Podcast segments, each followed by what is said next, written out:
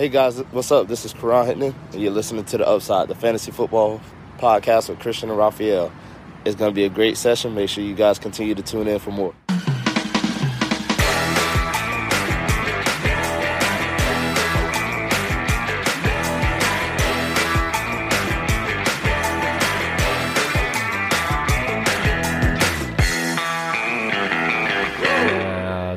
Herzlich willkommen, meine lieben Footballfreunde, bei Upside, dem Fantasy Football Podcast.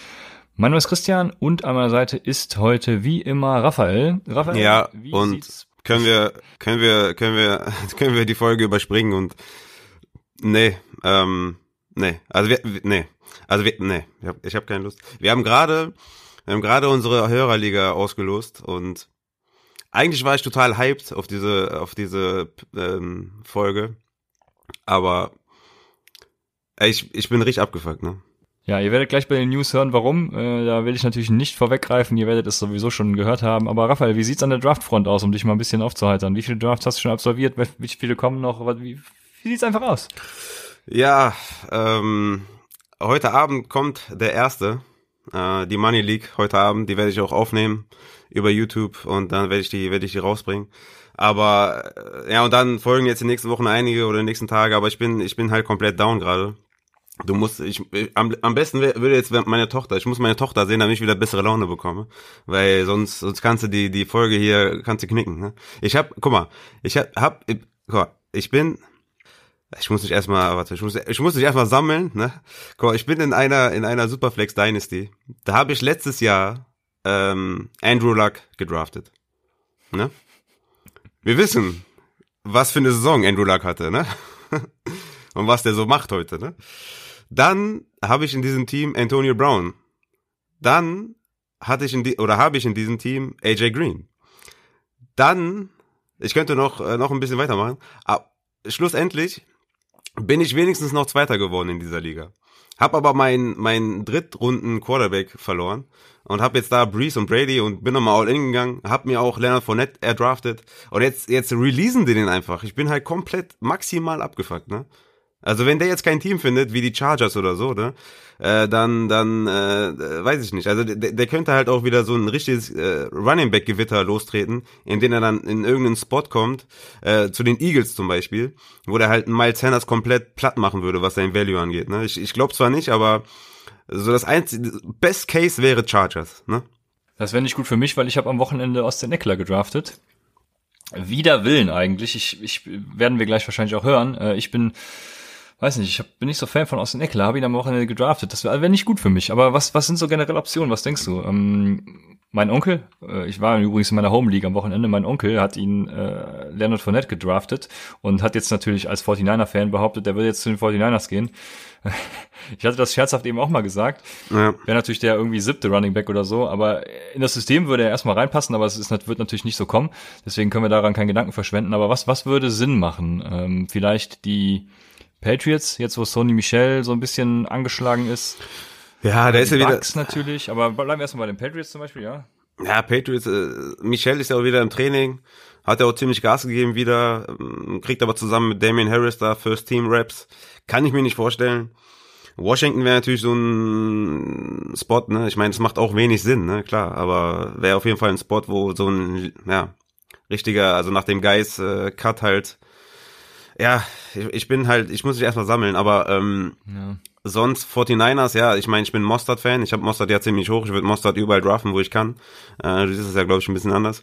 Ähm, ansonsten, ich weiß es nicht. Also Chargers ist das einzige und ich glaube, Eckler, äh, klar, ich meine, Eckler ist halt kein Workhorse-Back, ne? Der ist halt ein Leadback in einem Committee momentan. Ähm, kam ja auch schon in die News, dass Joshua Kelly äh, durchaus da Chance hat, äh, der zweite Running Back zu sein, weil Justin Jackson noch sich verletzt hat. Wohl noch nur eine kleine Verletzung, aber immerhin. Joshua Kelly hat sich gut gezeigt im Training Camp. Da würde er, glaube ich, hinpassen und Eckler würde das gar nicht, ja, ich meine, im PPA ist er immer noch dann immer noch ein guter Pick, aber ja, ja, doch, es wäre ein Hit auf jeden Fall für Aber das wäre so der einzige Spot, so den, den ich so sehe, ne? Ich weiß nicht, also was haben wir noch? Also ja, wie gesagt, die Bucks, ich glaube, es macht eigentlich nur Sinn zu einem Team, deswegen. Ich meine, Atlanta könnte ja, wenn äh, wenn Fournette muss aber dann erstmal down, äh, Fournette sage ich schon, Gurley muss erstmal down gehen, dann würde Atlanta mhm. vielleicht auch Sinn machen, macht momentan keinen Sinn. Die Bears vielleicht, ja, Montgomery hat ja Groin, fällt erstmal zwei bis vier Wochen aus. Aber dann, was machen die, wenn wenn Montgomery wieder da ist? Macht auch nicht so viel Sinn. Rams würde irgendwie auch nicht so viel Sinn machen. Die haben Akers gedraftet mit dem ersten Pick im Draft, haben mit Daryl Henderson Receiving Back, haben mit Malcolm, Malcolm Brown äh, Death äh, im, äh, ja, auf der Position.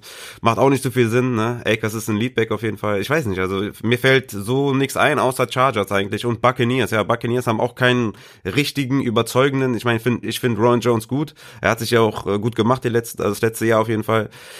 Ja, was sagst du? Ja, also ich habe auch die Capspace-Situation tatsächlich gar nicht im Blick, weil wir gerade erst die Meldung bekommen haben. Die Patriots wären zum Beispiel, glaube ich, gar nicht möglich. Bin ich mir gar nicht sicher. Also die Meldung kam kurz vor der Folge rein, muss man dazu sagen. Wir haben quasi äh, die Hörerliga ausgelost, dann kam die Meldung und dann sind wir jetzt hier. Ähm, deswegen, ich glaube, die Rams haben auch gar keine Kohle dafür. Bin mir aber gar nicht so sicher. Und ich glaube, Washington macht halt keinen Sinn, weil Washington ist meines Erachtens jetzt noch nicht irgendwie competing, ne? Also die sind die spielen irgendwo um die goldene Ananas mit. Ähm, und Leonard Fournette braucht nächstes Jahr einen neuen Vertrag, das heißt, er wird nächstes Jahr teurer werden. Und wenn, dann muss es ein Team sein, was jetzt auf den Championship geht. Also, ja, da, da, mehr als die Echt? Bucks, ne, fallen mir gerade nicht Meinst ein, würde ich so sagen, ja. Also er ist jetzt auch schon teuer. Dadurch, dass er der First Rounder ist, was war er, Pick 8 oder so, relativ früh auf jeden Fall. Ähm, deshalb, ja, ich weiß es echt nicht, ne? Also mir, mir, mir fällt spontan jetzt nichts wirklich ein, außer die, die Eagles vielleicht, weil die brauchen eh, die holen sich immer äh, noch einen anderen Running Back. Ich glaube, dieses Miles Sanders wird Leadback äh, oder ist, ist der äh, Three Down Back immer noch nicht, weil irgendwie äh, kommt da immer einer rein. Aber ich sehe keinen mit einem wirklichen Need halt, ne? Das Ding halt, ist ja, der, schon sagt, ist, äh, ja, Entschuldigung. Der muss ja durchs Waiver, ne? Also ich weiß doch gar nicht, wer da ganz oben im Waiver ist. Ich glaube, die Chargers sind so siebter, achter Spot oder so, ne? Ja, es Aber ist, ich, ist wie, wie, wie Draft-Reihenfolge, ja. Ah, ja, genau. Ähm, ja, dann waren sie ja da, siebter, achter Spot, oder? Wann haben die mhm. Herbert genommen? Ja, ja irgendwie schon. um den Dreh. Sechster, ah. glaube ich sogar. Na, sind sie relativ hoch. Ich meine, wenn du die Teams da vorne nimmst, Dolphins, Washington, also Dolphins haben das ja super gemacht mit Jordan Howard und Breeder, einfach, einfach geil gelöst. Das würde keinen ja, Sinn machen. Ähm, ja, crazy. Ich bin, also ich bin, ich habe ich hab so eine Krawatte, ne? Ja, also ich habe ja auch jetzt einen äh, Slow Auction Draft haben wir jetzt diese Nacht gestartet mit den Amis. Äh, die waren jetzt fleißig am Bieten schon und da ist Leonard von Nett für zwei Prozent gerade am Bieten. Ich habe jetzt gerade mal irgendwie drei Prozent geboten, weil ich mir denke, der wird schon irgendwo unterkommen und wenn er irgendwo unterkommt, dann dann wird's halt auch krachen. Ne? Der ist ja trotzdem immer noch der, äh, ich habe es eben gesehen bei Twitter von PFF, der der der einer der Top 10 Backs, wenn es um Yards after Contact geht halt, ne? seit 2017, seitdem er in die Liga kam. Mhm. Von daher ähm, ist er immer noch ein, ein, super Running Back. Also ich weiß auch, eventuell ist da natürlich auch irgendwas vorgefallen. Das wissen wir zum Stand jetzt noch nicht. Also wenn da irgendwas vorgefallen ist, dann natürlich ganz klar äh, Red Flag, ne? Aber was wir für heute, um jetzt mal überzuleiten zu unserem Thema sagen können, ähm, ist Do Not Draft. Ist das so, Raphael? Ja, er hat kein Team, ne? Also ein Spieler zu draften, der kein, ich sage ja immer, draftet keine Spieler, die verletzt sind, draftet auf keinen Fall Spieler, die kein Team haben. Ne? Die Frage ist halt, wann wird man schwach? Ähm, das ist natürlich so fünfte, sechste Runde könnte man da Fournette schon überlegen, ne? Wenn du mich fragst. Also ich meine, das ist ja, immer noch, ist immer noch eine Starter, ist immer noch eine Starterrunde. Aber wenn er zu den Chargers kommt, weiß ich gar nicht, ob das nicht sogar besser wäre als jetzt bei den Jaguars. Ne? Ich meine, bei den Jaguars hatte man klar Bedenken, ne? viel im Rückstand. Äh, Chris Thompson, äh, Jay Gruden kennt äh, Chris Thompson, wird da ein paar, ähm, ja, wenn sie im Rückstand sind, werden sie, werden sie mehr werfen. Ich weiß es nicht, ey, mega schwer, ne? Also ich, ich würde ihn auf jeden, also ich würde so fünfte, sechste Runde würde ich schon Fournette auch nehmen, ja. Ja, das sehe ich genauso. Also in der fünften Runde könnte er sich dann, wenn er zu einem geilen Team geht, auf jeden Fall als Stil entpuppen. Ne? Und äh, ich sehe gerade zum Beispiel die, die Jets springen mir auch sofort ins Auge. Die hassen ja einfach Livion Bell scheinbar. Ne? Also vielleicht äh, haben die auch Interesse. Und dann, dann wird natürlich dieses Running Back äh, Karussell losgetreten. Ja. Wird auch spannend zu sehen sein, dann was mit Livion Bell passiert und so weiter und so fort. Ja, einige Drafts wurden jetzt gerade quasi erstmal zunichte gemacht, aber wir werden sehen, wie es weitergeht, werden nächste Woche dann wahrscheinlich darüber reden, was jetzt mit Leonard Fournette passiert. Ähm, für heute, ja, Können wir nur Ja, spekulieren, ich- deswegen Ja, ich, ich würde vielleicht noch ähm, kurz die, die Running Back Situation bei den Jaguars ansprechen. Also Chris Thompson Ja, bekommt stimmt, natürlich, einen, bekommt natürlich einen, ja, kriegt einen kleinen, kleinen Boost, ne? Ist ja eh ein Receiving Back, ist jetzt kein Leadback oder so, ne? Der wird, ist ähnlich wie, wie bei Terry Cohen. Wenn Montgomery ausfällt, die, die erste, die erste Woche oder die ersten zwei Wochen, dann wird Terry Cohen keine 20 Touches bekommen, ne? Das wird dann so ein Split Backfield sein, wo Terry Cohen natürlich ein bisschen mehr Carries bekommt als sonst, aber Cordell Patterson und äh, Hall und äh, wer da noch rumläuft, die werden auch ihre Touches bekommen oder ihre Carries. Und ähnlich ist es halt bei, auch bei den Jaguars, ne? Du hast halt mit Chris Thompson super Receiving Back, dann hast du mit ähm, Osigbo und mit Raquel Armstead zwei gute Runner. Ich sehe Armstead ein Stück weiter vorne, würde auch für ihn bieten auf dem Waiver äh, wenn ich jetzt schon gedraftet hätte. Aber das sind halt so die, die davon profitieren. Ne? Aber es ist jetzt nicht so ein Plug and Play, glaube ich, dass Raquel Armstead jetzt da 15, 20 Carries sieht, sondern es wird halt, ja, wird halt zwischen den dreien dann ausgesplittet, ne? Ja, ja, ich würde jetzt auch nicht irgendwie Michael Armstead in Runde 4 oder so holen, also davon würde ich äh, groß Abstand nehmen. Deshalb, wenn Nee. ich jetzt draften würde, ich würde nix groß an meiner Strategie verändern, außer dass Fournette halt irgendwie zwei, drei Ründchen zurückrutscht.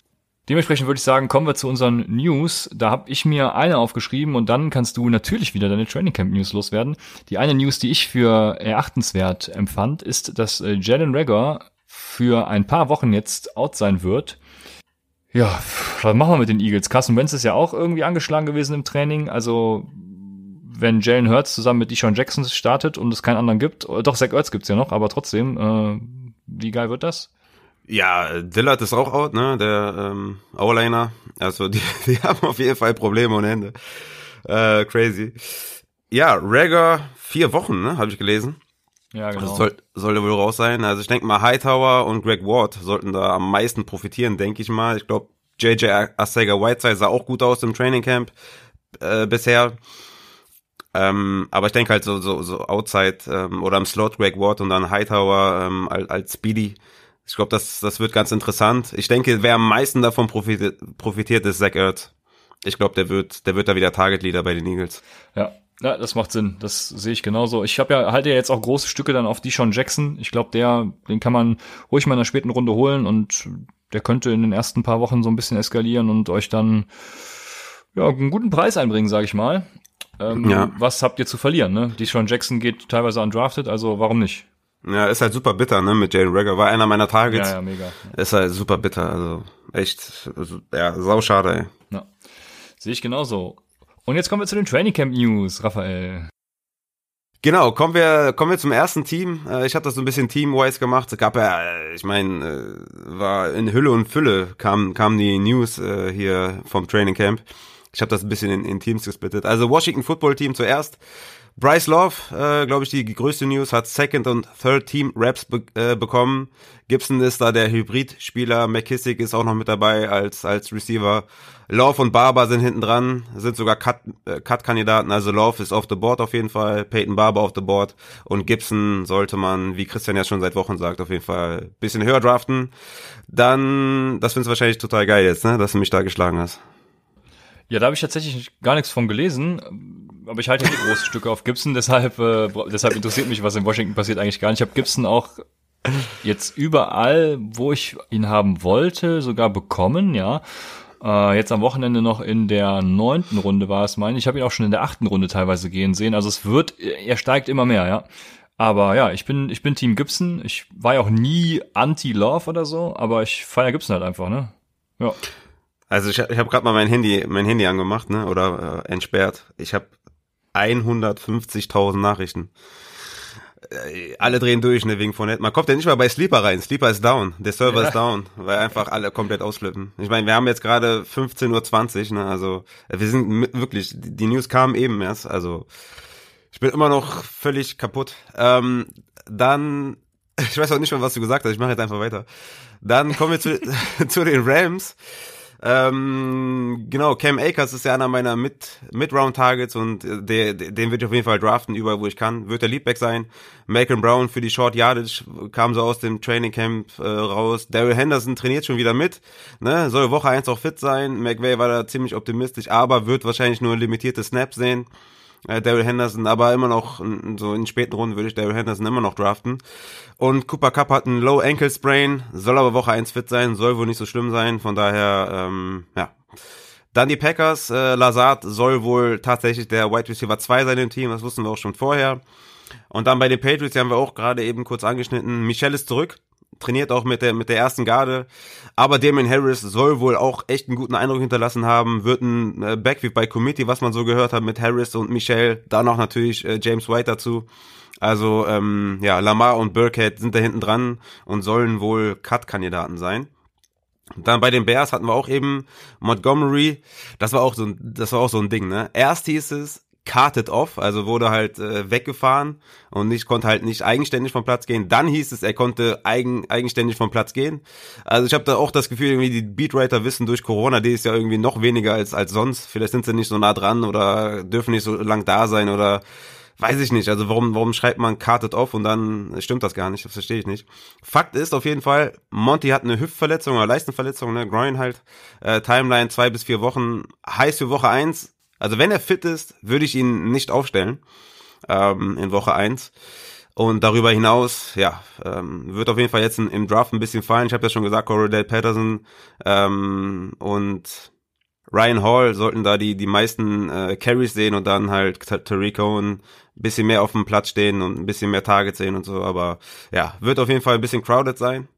Kommen wir zu den Bengals. AJ Green trainiert wieder, ne? Das erste Mal seit zwei Wochen. Ähm, aber die, die bessere oder die, ja, die interessantere News ist Mixon. Nämlich, der hat Migräne. Ist jetzt nicht ideal für einen Running Back, ne? Ich weiß aber natürlich nicht, ob die jetzt vom Footballspielen kommen oder ob, äh, ob der das einfach nur so sagt, ne? Dar darauf komme ich aber gleich noch. Aber was das jetzt für die Drafts bedeutet, würde ich erstmal sagen, bei Coinflips immer gegen Mixon, ne? Ich habe ja lustigerweise letztens bei Sanders gesagt, ähm, Mixen, Mixen über Sanders, weil Sanders ja äh, Week to Week ist.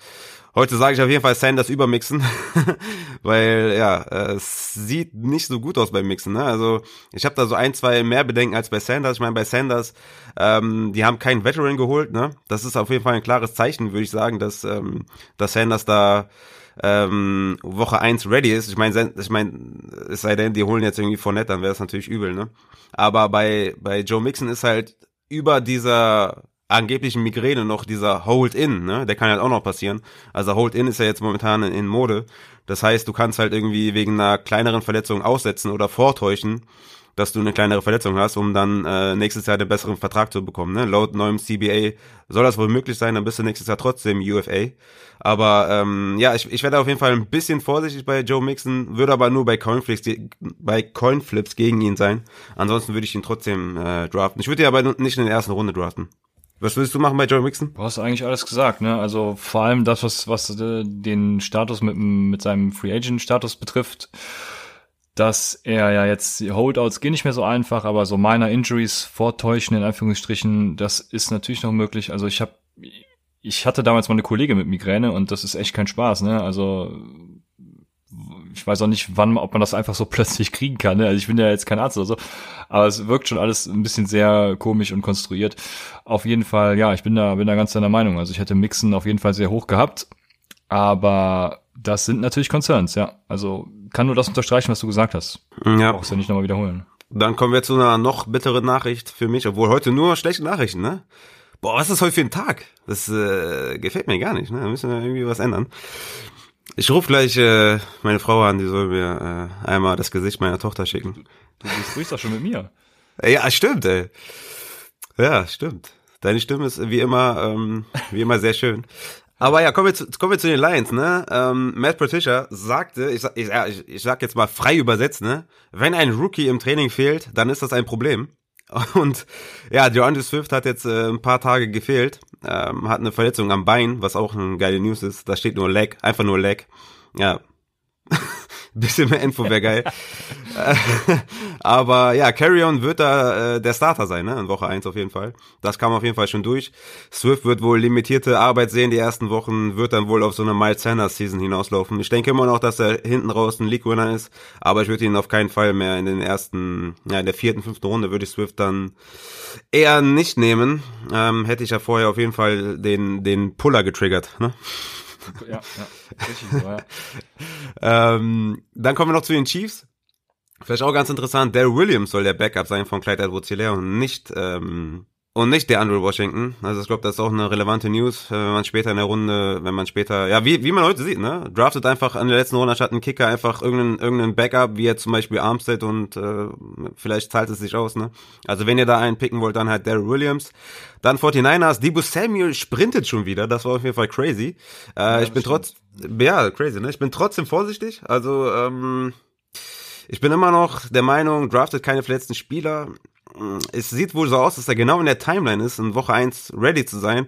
Aber trotzdem, diese, diese Verletzung ist halt nicht so, dass man dann wieder bei 100% ist. Und wie lange dauert es, bis er dann wirklich äh, alle Snaps wieder sieht. Und ja, ich bin da trotzdem vorsichtig. Ich würde Debo immer noch, immer noch ähm, ungerne draften.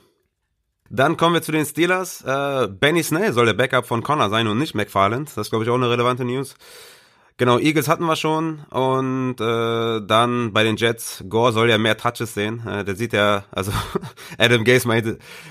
Ja, Adam Gaze, da brauchen wir nichts mehr wirklich da, also da fällt mir nichts mehr zu ein. Ne? Da geht's mir ähnlich wie dir eben bei Lando Fournette, da, da stehe ich mir im Kopf und weiß überhaupt nicht mehr, was ich sagen soll. Zu so einem Idioten, der auch, der auch, auch jetzt, wenn er bei Jet, den Jets gefeuert wird, wird er trotzdem wieder einen Job finden, weil die NFL einfach ja, das ist übel, ne? Ja, also, ich will, ich will nur mal einmal unterbringen, er hat gesagt, äh, Frank Gore sieht besser aus als 2008. Ja. Naja. Gut. Ähm, ja.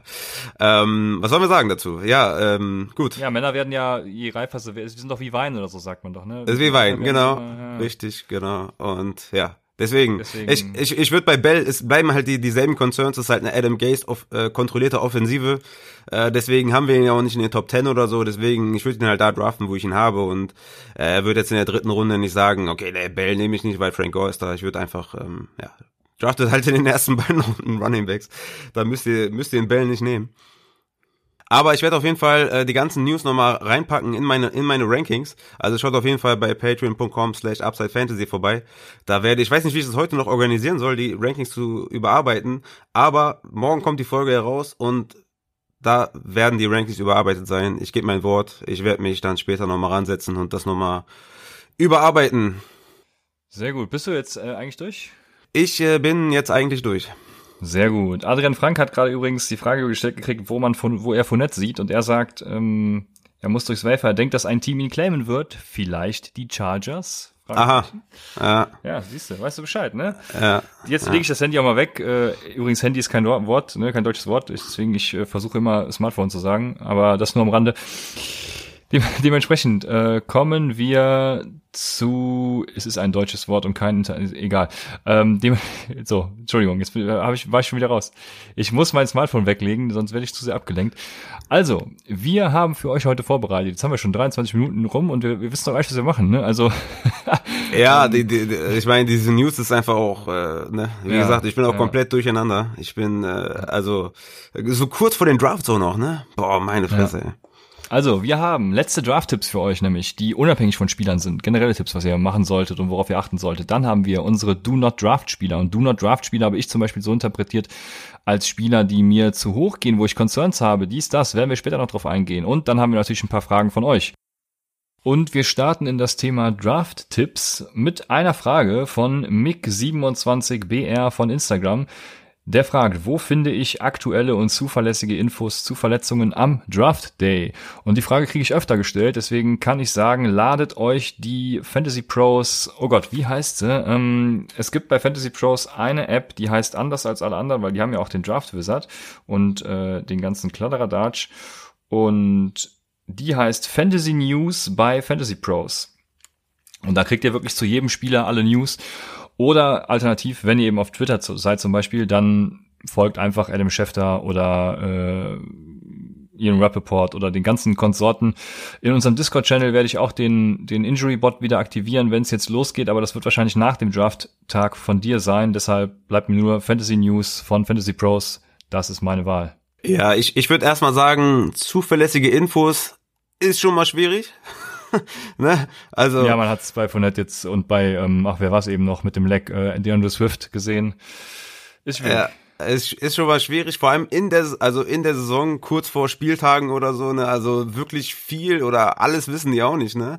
Also Road to World ist da so mein Favorit, die haben da auch eine, eine coole Seite, kannst du auch dann zwischen Offense und Defense und so ähm, switchen. Aber wenn es eine Seite geben würde mit zuverlässigen News, zu Verletzungen oder so, das wäre auf jeden Fall richtig geil. Äh, gibt's aber nicht. Man kann immer nur ein bisschen im Trüben fischen, ehrlich gesagt. Also ich, ich finde, zuverlässig äh, gibt's, gibt's nichts. Okay, damit gehen wir auch über zu den Draft-Tipps. Es war schon der erste, nämlich wo gibt's Infos zu Verletzungen. Und der nächste ist natürlich, ich, es gibt keine Draft-Tipps, ohne es zu erwähnen, know your fucking League Settings. Also kennt eure Scoring-Systeme, euer Roster. Ja, kennt alles, was die Liga ausmacht und äh, seid informiert. Und Raphael, du darfst deinen ersten Tipp für den Draft Day äh, loswerden. Ja, ich habe äh, ein, mir, ein, mir einnotiert, äh, Pro-Tipp für Fantasy-Heads.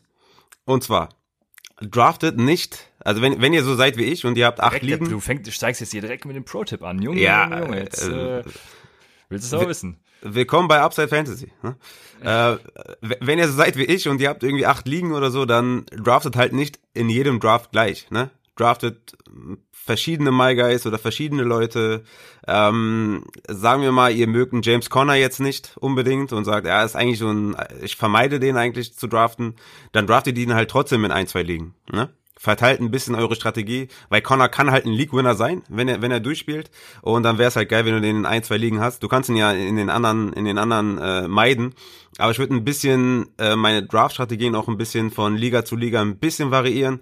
Vielleicht nehme ich in einer Liga Kelsey Mitte zweite Runde, vielleicht in einer Liga gar nicht. Vielleicht nehme ich äh, in einer Liga Clyde edwards äh, Ende erste Runde, vielleicht nehme ich ihn in einer Liga an fünf overall oder so. Einfach, nur so ein bisschen äh, variieren. Wenn ihr viele Ligen spielt, wenn ihr natürlich nur eine spielt, dann ja, habt ihr nur eine Strategie, aber äh, verschiebt das so ein bisschen auf eure verschiedenen Drafts. Ja, also wem das gefällt, sehr gerne ein bisschen hedgen, damit man, kann man sich an allen Spielen der Saison erfreuen, ne? Und hat nicht immer nur seine Guys, auf die man guckt bei den verschiedenen Teams. Ähm, es kommt natürlich immer auf die Draft-Position auch an. Das heißt, es fallen ja meistens an den verschiedenen Positionen irgendwie immer dieselben Spieler zu einem. Deshalb, je nachdem, wo ihr pickt, kann das natürlich auch schon wieder ganz unterschiedlich sein. Ich, ja, ich nehme einfach den, der, den, der mir zu der Zeit am besten gefällt. Aber ja, das ist der Pro-Tipp für Fantasy, Fantasy Heads oder was? Genau, was für sind Fan Fant- Was sind Fantasy Heads? ja, Freaks, so wie ich, die halt. Also, äh, ah, okay, ja, ja, alles klar, ne? verstanden. Ja, Okay. Ja. sehr gut. Das kommt, glaube ich, aus dem Ich- Hip-Hop. Ge- da- Deswegen kennst du das, Okay. glaube ich, nicht. Ja, da bin, ja, da bin ich raus. Das ist Ja. in der Tat so. Ja. Ich, äh, ja, was soll ich jetzt noch machen, nachdem du hier direkt den Pro-Tipp für die Nerds äh, gebracht hast? Ich wollte eigentlich mit was Kleinem anfangen. Und zwar habe ich das auch schon oft erlebt. Bring, bringt zum Draft eure Rankings mit und seid vorbereitet. Habt Mock-Drafts gemacht und äh, vertraut auch dem, was ihr vorher gemacht habt. Vertraut euch selbst. Ich habe schon viele Drafts erlebt, wo teilweise auch Leute dann ankamen, ohne irgendeinen Cheat-Sheet oder so und sich dann da hingesetzt haben und äh, ja, dann auch einfach irgendwie den, den, den Nebenmann gefragt haben, ja, was soll ich denn jetzt machen? Und boah, da bin ich immer an die Decke gegangen, so was geht mir richtig auf den Sack. Ähm, also es gibt wirklich, wie gesagt, nichts Ätzenderes als die Leute, die bei jedem Pick irgendwie verzweifeln und nicht wissen, was sie tun sollen. Ne? Mm, Und wenn sie dann jemand anderen fragen, ich, dafür wäre halt vor dem Draft Zeit gewesen. Also kümmert euch früh genug darum, vorbereitet zu sein. Und das, das Wichtige, was dann noch kommt, lasst euch als Anfänger auch von Kommentaren von anderen nicht aus der Ruhe bringen. Also zieht euer Ding durch.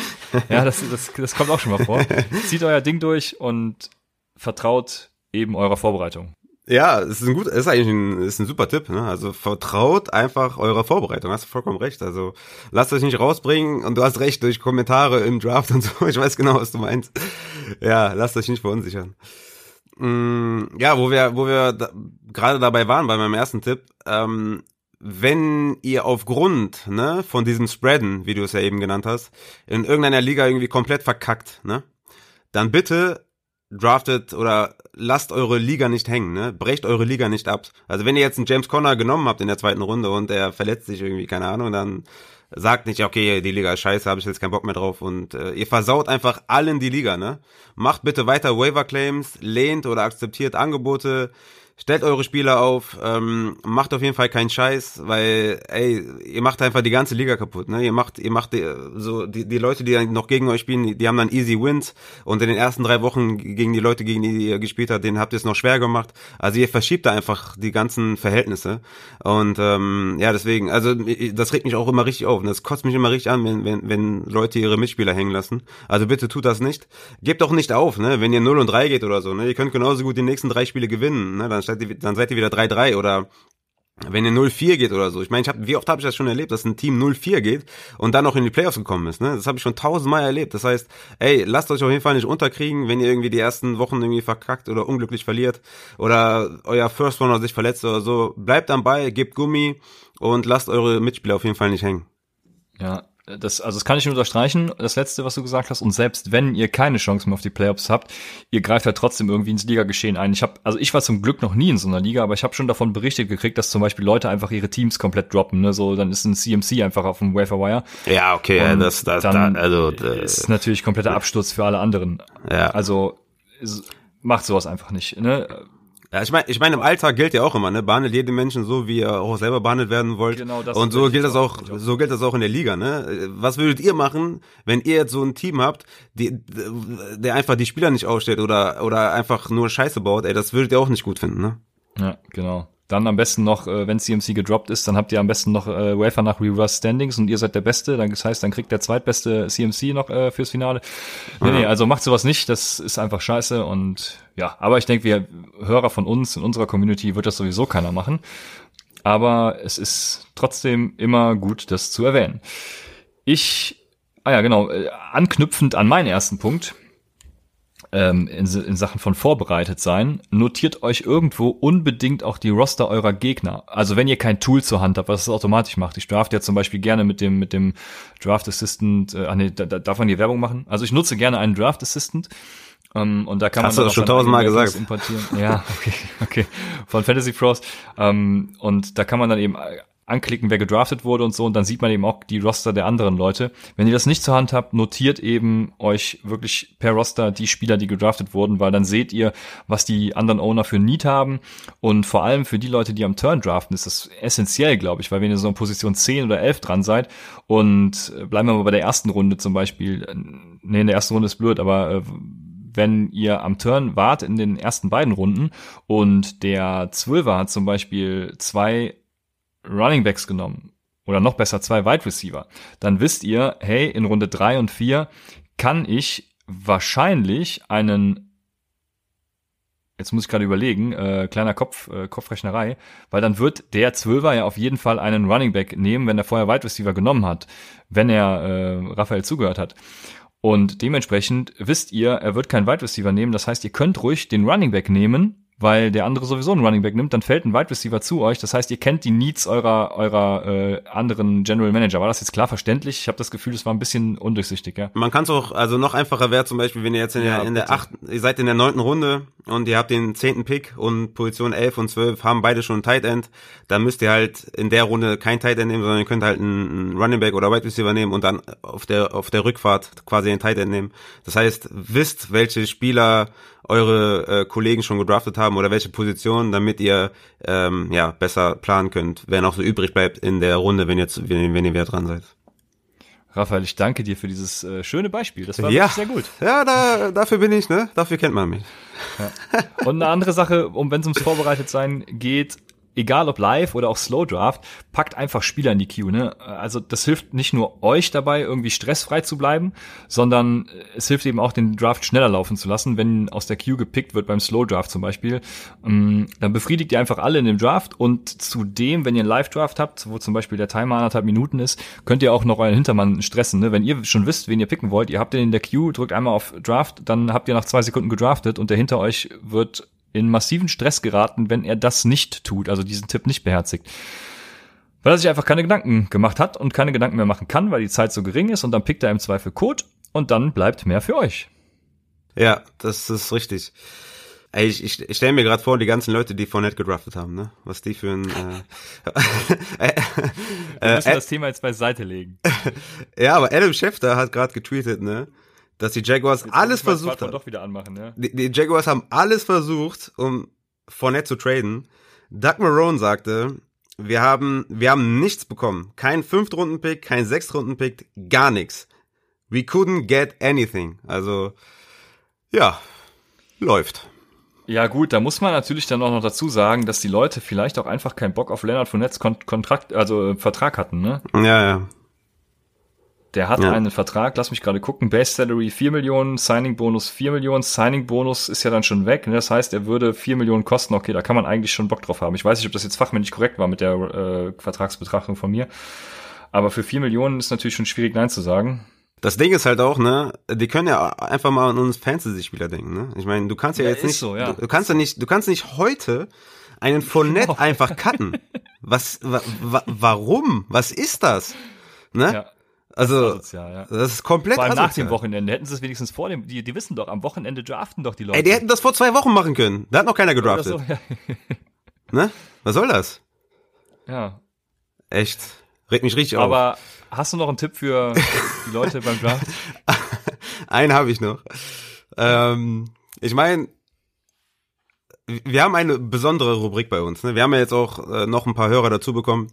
Es gibt übrigens auch zwei Wochen in äh, zwei zwei Wochen in der Folge, wollte ich sagen. Mein Gott, ich bin komplett äh, komplett ne, bei mir ist komplett vorbei. Äh, ja. Ich Zwei bin echt, Folgen in der ich bin echt richtig raus, sauer, ja. ne? Ihr könnt, ihr könnt den Christian, ne, ne, ihr könnt den Christian fragen, ne? Ich war, ich habe gesagt, ey, ich habe keinen weiß, Bock. ja, ja, ja. Ich Ich bin, ich, bin, ich, bin, ich bin, also ich bin noch sehr gefasst dafür, dass ich in der Contract League, wo ich jetzt, äh, äh, ja, also, ja, wir haben ein großes Roster und ich habe für Leonard Fournette irgendwie, keine Ahnung, ich weiß nicht mehr, 20 Prozent meines äh, Fabs ausgegeben. Also meines Auction-Budgets so. Und Ah, das viel, jetzt ne? irgendwie einen Vertrag über 60 Millionen geben oder was weiß ich von 200 Millionen. Ich habe keine Ahnung, das waren jetzt auch nicht die ganzen 20 Prozent, 40 Millionen wären das. Ähm, ja, keine Ahnung. Ich muss ihn jetzt irgendwie frontloaded machen, wenn er kein Team findet. Dann habe ich im ersten Jahr sowieso schon verkackt und kann ihn dann nächstes Jahr cutten. Keine Ahnung. Also ich- müsste eigentlich hier der sein, der richtig ausrastet, ne? Ja, ich bin aber auch sauer, ne, weil ich in einer Liga, in meiner in meiner Win Now Liga, ja, äh, mir mir ertradet habe. Äh, Wenn er nicht zu den Chargers geht, ne, ey, ich ich glaube, ich ich breche hier alles ab. So, ähm, auf jeden Fall haben Äh, wir. Also wenn ihr einen Podcast mit mir machen wollt, dann meldet euch. Meldet unter euch. Fantasy. Also was ich sagen wollte, es gibt eine Rubrik bei uns, die heißt Was wäre wenn? Da stellt der Christian mir dann Fragen, was ist, wenn Mike Evans wieder null Punkte macht? Dann stellt ihr ihn trotzdem wieder auf. Was ich damit sagen will, ist, droppt keine Starter. Ne? Egal, was die gemacht Oh, ja. haben. Die Frage Oder- haben wir letztes Jahr sehr oft bekommen Ja, in den ersten Wochen. ne? ja, genau, das, das kam sehr, sehr oft. Deswegen haben wir die Rubrik hier eingeführt. Ähm, also wenn ein Cam Akers äh, in Woche 1 nur acht Carries sieht und drei Targets und die anderen, also Daryl Henderson, Malcolm Brown auch involviert, involviert sind und Cam Akers doch kein Leadback ist und, ne? So, ihr wisst schon, was ich meine. Dann droppt Cam Akers nicht. So, ganz wichtig, droppt keine Starter. Das war's. Ach so, das war, Das Beispiel war gut genug, oder? das war's schon. Okay, ja gut. Äh, Ich habe auch nur noch einen letzten Tipp und äh, also mir passiert es auch manchmal, dass ich so Kommentare abgebe zwischen des Drafts. Das gehört ja auch dazu, ne? Aber kennt ihr so diese, diese, diesen einen Typen, der also vorausgesetzt, ihr macht einen Live-Offline-Draft, ne? Wenn ihr einen Online-Draft macht, ist das nicht, obwohl doch, da gibt's ja auch die Chaträume, da, da habe ich auch schon einiges erlebt, ja. Also, auf jeden Fall gibt's den einen Idioten, der immer alles kommentieren muss. Und seid bitte nicht dieser Spieler, der irgendwie jeden Pick kommentieren muss und äh, ja, zu jedem Spieler zum Beispiel irgendwie sagt, boah, fick dich, den wollte ich haben. Ja, schön. Dann hättest du 30 Spieler im Roster, weil du irgendwie jeden haben willst. Oh, da, also alles schon erlebt, ne? Ähm, kommentiert nicht jeden, jeden Pick. Und das Wichtigste, womit wir die Rubrik dann auch abschließen können, ist, vergesst nicht Spaß zu haben. Weil, warum machen wir den ganzen Scheiß hier? Weil wir Spaß dran haben. Und nicht, weil, äh, Ja. ja gut, in manchen Ligen sind natürlich auch Einsätze dabei. Aber vor allem geben wir auch die Einsätze, weil wir Spaß dran haben. Und wir haben Spaß und wir wollen auch am Draft Day Spaß haben. Also, ähm, Ja, aber weißt du, was ich auch festgestellt habe? Ja, ich ich habe ja eine, eine Money League und das Commitment in dieser Money League ist einfach unfassbar. Ne? Also ich weiß Ja, nicht, das vielleicht, ja, vielleicht kann man auch klar. einf- einfach mal in einer normalen Liga einfach sagen, ey komm, machen wir, machen wir äh, 100 Euro Buy-in und 99 gibt es zurück, wenn ihr alle aktiv wart. Ja. ja, also da musst du, da musst du halt noch äh, genau definieren, wie man Ja, halt, dass du immer deine, deine Spieler aufstellst, äh, by Week ähm, immer im Auge hast, dass du da keinen Spieler drin hast. Also man muss Mir ja nicht wird's 100 ja Euro, man muss ja nicht 100 Euro machen. Das war jetzt natürlich übertrieben, Ja, aber man kann ja auch sagen, komm, hier machen wir 20, 19 gibt's zurück, wenn alle, wenn alle committed sind. Ja. Also bei mir in, in einer Liga wird schon reichen, wenn alle an Abstimmungen mal teilnehmen würden. Also, ist äh, wirklich. Ey, ich habe wirklich, ich habe, ich habe eine, ich bin in einer Liga ausgetreten, weil ich eine Frage gestellt habe zu unserer Liga und haben einfach, es hat einfach, also zwei Leute haben abgestimmt. Ich habe gesagt, ey Jungs, sorry, aber äh, ich bin Ja, raus. kannst du auch sein lassen, ne? Ja. Wenn du es noch nicht, äh, noch nicht mal schaffst, also es muss nicht gerade so sein wie in unserer Dynasty, wo irgendwie pro Tag 300 Nachrichten geschrieben werden, aber zumindest an Abstimmungen teilnehmen, das äh, sollte schon drin sein. Vor allem, wenn man so eine Laufzeit von vier bis fünf Tagen hat. Also äh, auch noch ein kleiner Tipp an euch alle, die ihr Rookies seid, bitte seid zumindest so aktiv, dass ihr das einhaltet. Genau, damit wären wir jetzt schon bei den Do Not Draft Spielern. Und ich würde da wieder mit einer Frage starten, weil die kommt von Balotobi und hat mit dem Themengebiet zu tun. Der fragt nämlich, habt ihr Spieler, die ihr aufgrund von Antipathie grundsätzlich meidet oder ist für euch nur die Fantasy Production wichtig? Er hat zum Beispiel gewisse Probleme mit Tyreek Hill oder auch Adrian Peterson ähm, und sagt Stichwort Liebe dein Team. Was sagst du dazu, Raphael? Ähm, ich habe ich hab das schon mal in einem anderen Podcast gesagt. Ähm, ich weiß nicht mehr, wo das war. Ich bin da unemotional, sage ich mal. Natürlich, ja, wie soll man das sagen? Also klar baut man eine Beziehung zu seinem Team auf oder so, aber ich habe jetzt keine Spieler, wo ich sage, nee, den draft ich nicht, weil der hat das und das gesagt oder der ich, bin- ich bin da halt, ich, ich gucke nur auf die Zahlen, auf die Stats und ähm, bin da eher so profimäßig unterwegs, ja. Ja, ich habe auch gelernt, das Ganze zu trennen. Letztes Jahr hat ja bei uns keiner, außer dem ehrenlosen Hund, der die Liga gewonnen hat, Tyreek Hill gedraftet. In der 17. Runde hat er den, glaube ich, bekommen. Irgendwie, nee, 27, ah, wir haben ja über 20 Runden gehabt. Das war irgendwo in der letzten Runde oder so. Und ähm, ja, er hat die Liga gewonnen und seitdem denke ich mir auch so, ja, jetzt spricht keiner mehr von Tyreek Hill, dem Kinderschläger. Von daher, ja, keine Ahnung. Also ich habe trotzdem noch ein gewisses Problem mit den Leuten, aber man muss das, glaube ich, trennen. Ja. Ja. Dementsprechend äh, haben wir die Frage beantwortet und können in die Do Not Draft Rubrik einsteigen. Und ich möchte gerade einen Disclaimer loswerden, auch wenn es kein richtiger Do Not Draft Spieler ist. Aber ich habe ja in der Boom-Folge gesagt, dass Livion Bell mein Boom-Spieler ist. Und ich habe letzte Woche bei den Training Camp News gesagt, dass ich positive Training Camp News eigentlich komplett ignoriere, aber negative für meine Spieler durchaus mitnehme. Und ich weiß, dass Adam Gaze auch letztes Jahr schon kein Freund davon war, Livion Bell so einen großen Contract, äh, einen großen Vertrag zu geben. Also die Zeichen stehen im Moment irgendwie nicht so gut für Livion Bell. Du hast es ja eben ausgeführt mit Frank Gore. Deswegen äh, würde ich Livion Bell zumindest, was das Boompotenzial angeht, herabstufen. Ich bin mir nicht sicher, ob es sogar an der jetzigen Position, wo er ist, ein Do-Not-Draft-Spieler ist oder ob ich da zuschlagen würde. Aber zumindest mal Abstand davon nehmen, äh, was habe ich gesagt? Ich glaube, er hat irgendwie Top, Top 10 Potenzial oder so. Das, also da muss schon alles richtig laufen für Livion Bell, glaube ich, oder? Was sagst du? Ich meine, ich habe ihn auf Running Back 20, ne? Ähm, das ist jetzt, ich glaube, du hast ihn höher. Ja, das, Ähm, ja, das genau. 20 ist jetzt auch eine, eine gute Range, ja, ja, genau. Ja, ich, ich hatte ihn halt vorher schon auf 20 auch, weil diese, diese Concerns, die halt eine, eine Jets Offense mit sich bringt, die sind halt da, ne? Und Adam Gase, wie gesagt, die letzten, die letzten drei Jahre in, in der Red Zone halt komplett Code, was Running Backs angeht. Ähm, deswegen, das ist, ist halt nicht weg. Ich mache mir jetzt keine, keine Sorgen wegen Frank Gore oder so. Ähm, aber ich mache mir einfach Sorgen wegen der ganzen Offense und deswegen habe ich Le'Veon Bell auf 20, da, da passt er hin, da gehört er für mich hin. Und deswegen drafte ich ihn halt trotzdem da, wo er hinfällt. Ne? Also ich würde ihn jetzt also an Position 33, 34, 35 halt immer noch draften. Ja, ich habe halt Concerns mit, mit sowas, also alle News, die man liest, zum Beispiel auch der Trade für Kellen Belage, der jetzt trotzdem irgendwie nicht zustande kommt, aber also irgendwas scheint da im Busch und ähm, weißt du, was das Gute daran ist? Jetzt kann ich immer auf, mit Verweis auf die Boom-Folge sagen, ich habe es euch gesagt und ich kann mit Verweis auf diesen Text sagen, ich habe es euch gesagt. Ist, ist das nicht geil? Ja, das ist Ja. nice auf jeden Fall. Also das, nee, ist, ich- das ich- ist halt so wie bei Sleepern, ne? Einfach 30 Sleeper nennen, einer schlägt ein und du kannst sagen, boah, den habe ich genannt. Ja. Nee, aber ich würde tatsächlich jetzt so, also Boom-Potenzial bei Bell, äh, würde ich sagen, ist auf jeden Fall sehr minimiert. Deswegen, damit wollte ich einsteigen zu den Do Not Draft-Spielern und bin gespannt, wen du als erstes nennst. Ja, mein erster ist Devin Singletary von den Bills. ADP Running Back 24, da war ich echt erstaunt. Ähm, overall 60, also Ende fünfte Runde. Ähm, ist für mich völlig unverständlich. Ähm, vor allem geht er vor Mostert, den ich ja, okay, ich bin ein bisschen höher ähm, als du wahrscheinlich, aber Mostert finde ich halt ziemlich geil. Ich denke, der ist der Leadback und äh, erwartet einiges. Also der geht vor einem Mostert, vor einem Akers, vor einem Ronald Jones, ähm, die halt Leadbacks ihres Teams sind. Ne? Das Problem sind halt die Touchdowns. Ne? Wo sollen die herkommen? Also 9,1 Prozent der Team Rushing Attempts inside 10 und 11,1 Prozent der Team Rushing Carries inside 5. In Zahlen sind das insgesamt 5 Attempts. Ja? Das ist halt gar nichts. Ne? Josh Allen hatte derweil 16 und Frank Gore 29. Ähm, Im Camp bereits zwei Fumbles für Singletary. Es wurde bereits gesagt, dass Moss die Frank Gore-Rolle bekommt, weshalb ich ja Zach Moss auch geil finde. Und das Ding bei Singletary ist halt, er ist halt kein Swift oder Eckler, ne, der halt so ein Receiving Monster ist oder so, ne. Nur weil man irgendwie ein bisschen anders heißt ist, heißt es nicht, dass man da irgendwie ein Receiving Threat ist. Natürlich hat er diese Ability, aber er ist jetzt nicht, äh, er ist jetzt nicht so der, der Passcatcher, ne. Also das heißt, wo sollen seine Touchdowns herkommen und wie soll man dann gerechtfertigen, dass er halt irgendwie ähm, ein Borderline Running Back 2 ist? Das, das sehe ich halt gar nicht und für mich äh, unverständlich, dass er so früh und so hoch geht. Deswegen halt auf meiner Do Not Draft Liste, weil ich Zach Moss als große Gefahr sehe und klar Josh Allen natürlich auch die Goal Line Touches sieht und so.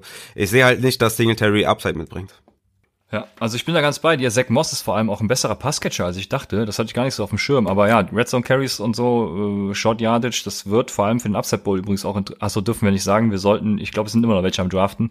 Mir wurde gesagt, wir sollen, was Tipps für den Upside Bowl angeht, ein bisschen vorsichtiger sein. Aber ja, jetzt ist die Katze aus dem Sack. Ihr werdet jetzt euch jetzt eh zusammenreiben können. Also vor allem für die First Downs ist das natürlich eine sehr interessante Sache.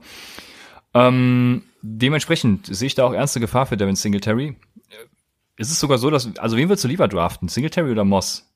Ja, also Moss ist, ist mein Target, ne? Also ich äh, ich habe Moss ja relativ hoch. Ich habe Zach Moss auf Running Back 40, ne? Ich glaube, ich weiß nicht, wo da der Consensus ist, aber ich kann mir vorstellen, dass die deutlich niedriger sind. Ähm, ich ich würde Moss schon in der achten achten Runde oder so schon anvisieren, ne? Wie gesagt, Devin Singletary, da wo er momentan geht, würde ich komplett die Finger von lassen. Aber wenn Singletary jetzt irgendwie in die sechste Runde oder in die ne, in die in die in die Ende siebte Runde irgendwie äh, zurückschwimmt, würde ich trotzdem Singletary nehmen, ne? Weil er schon ähm, glaube ich, mehr Touches sehen wird als Zach Moss, aber halt eine riesen Gefahr. Und da, wo er momentan geht, ist, ist halt komplett unverständlich. Ja.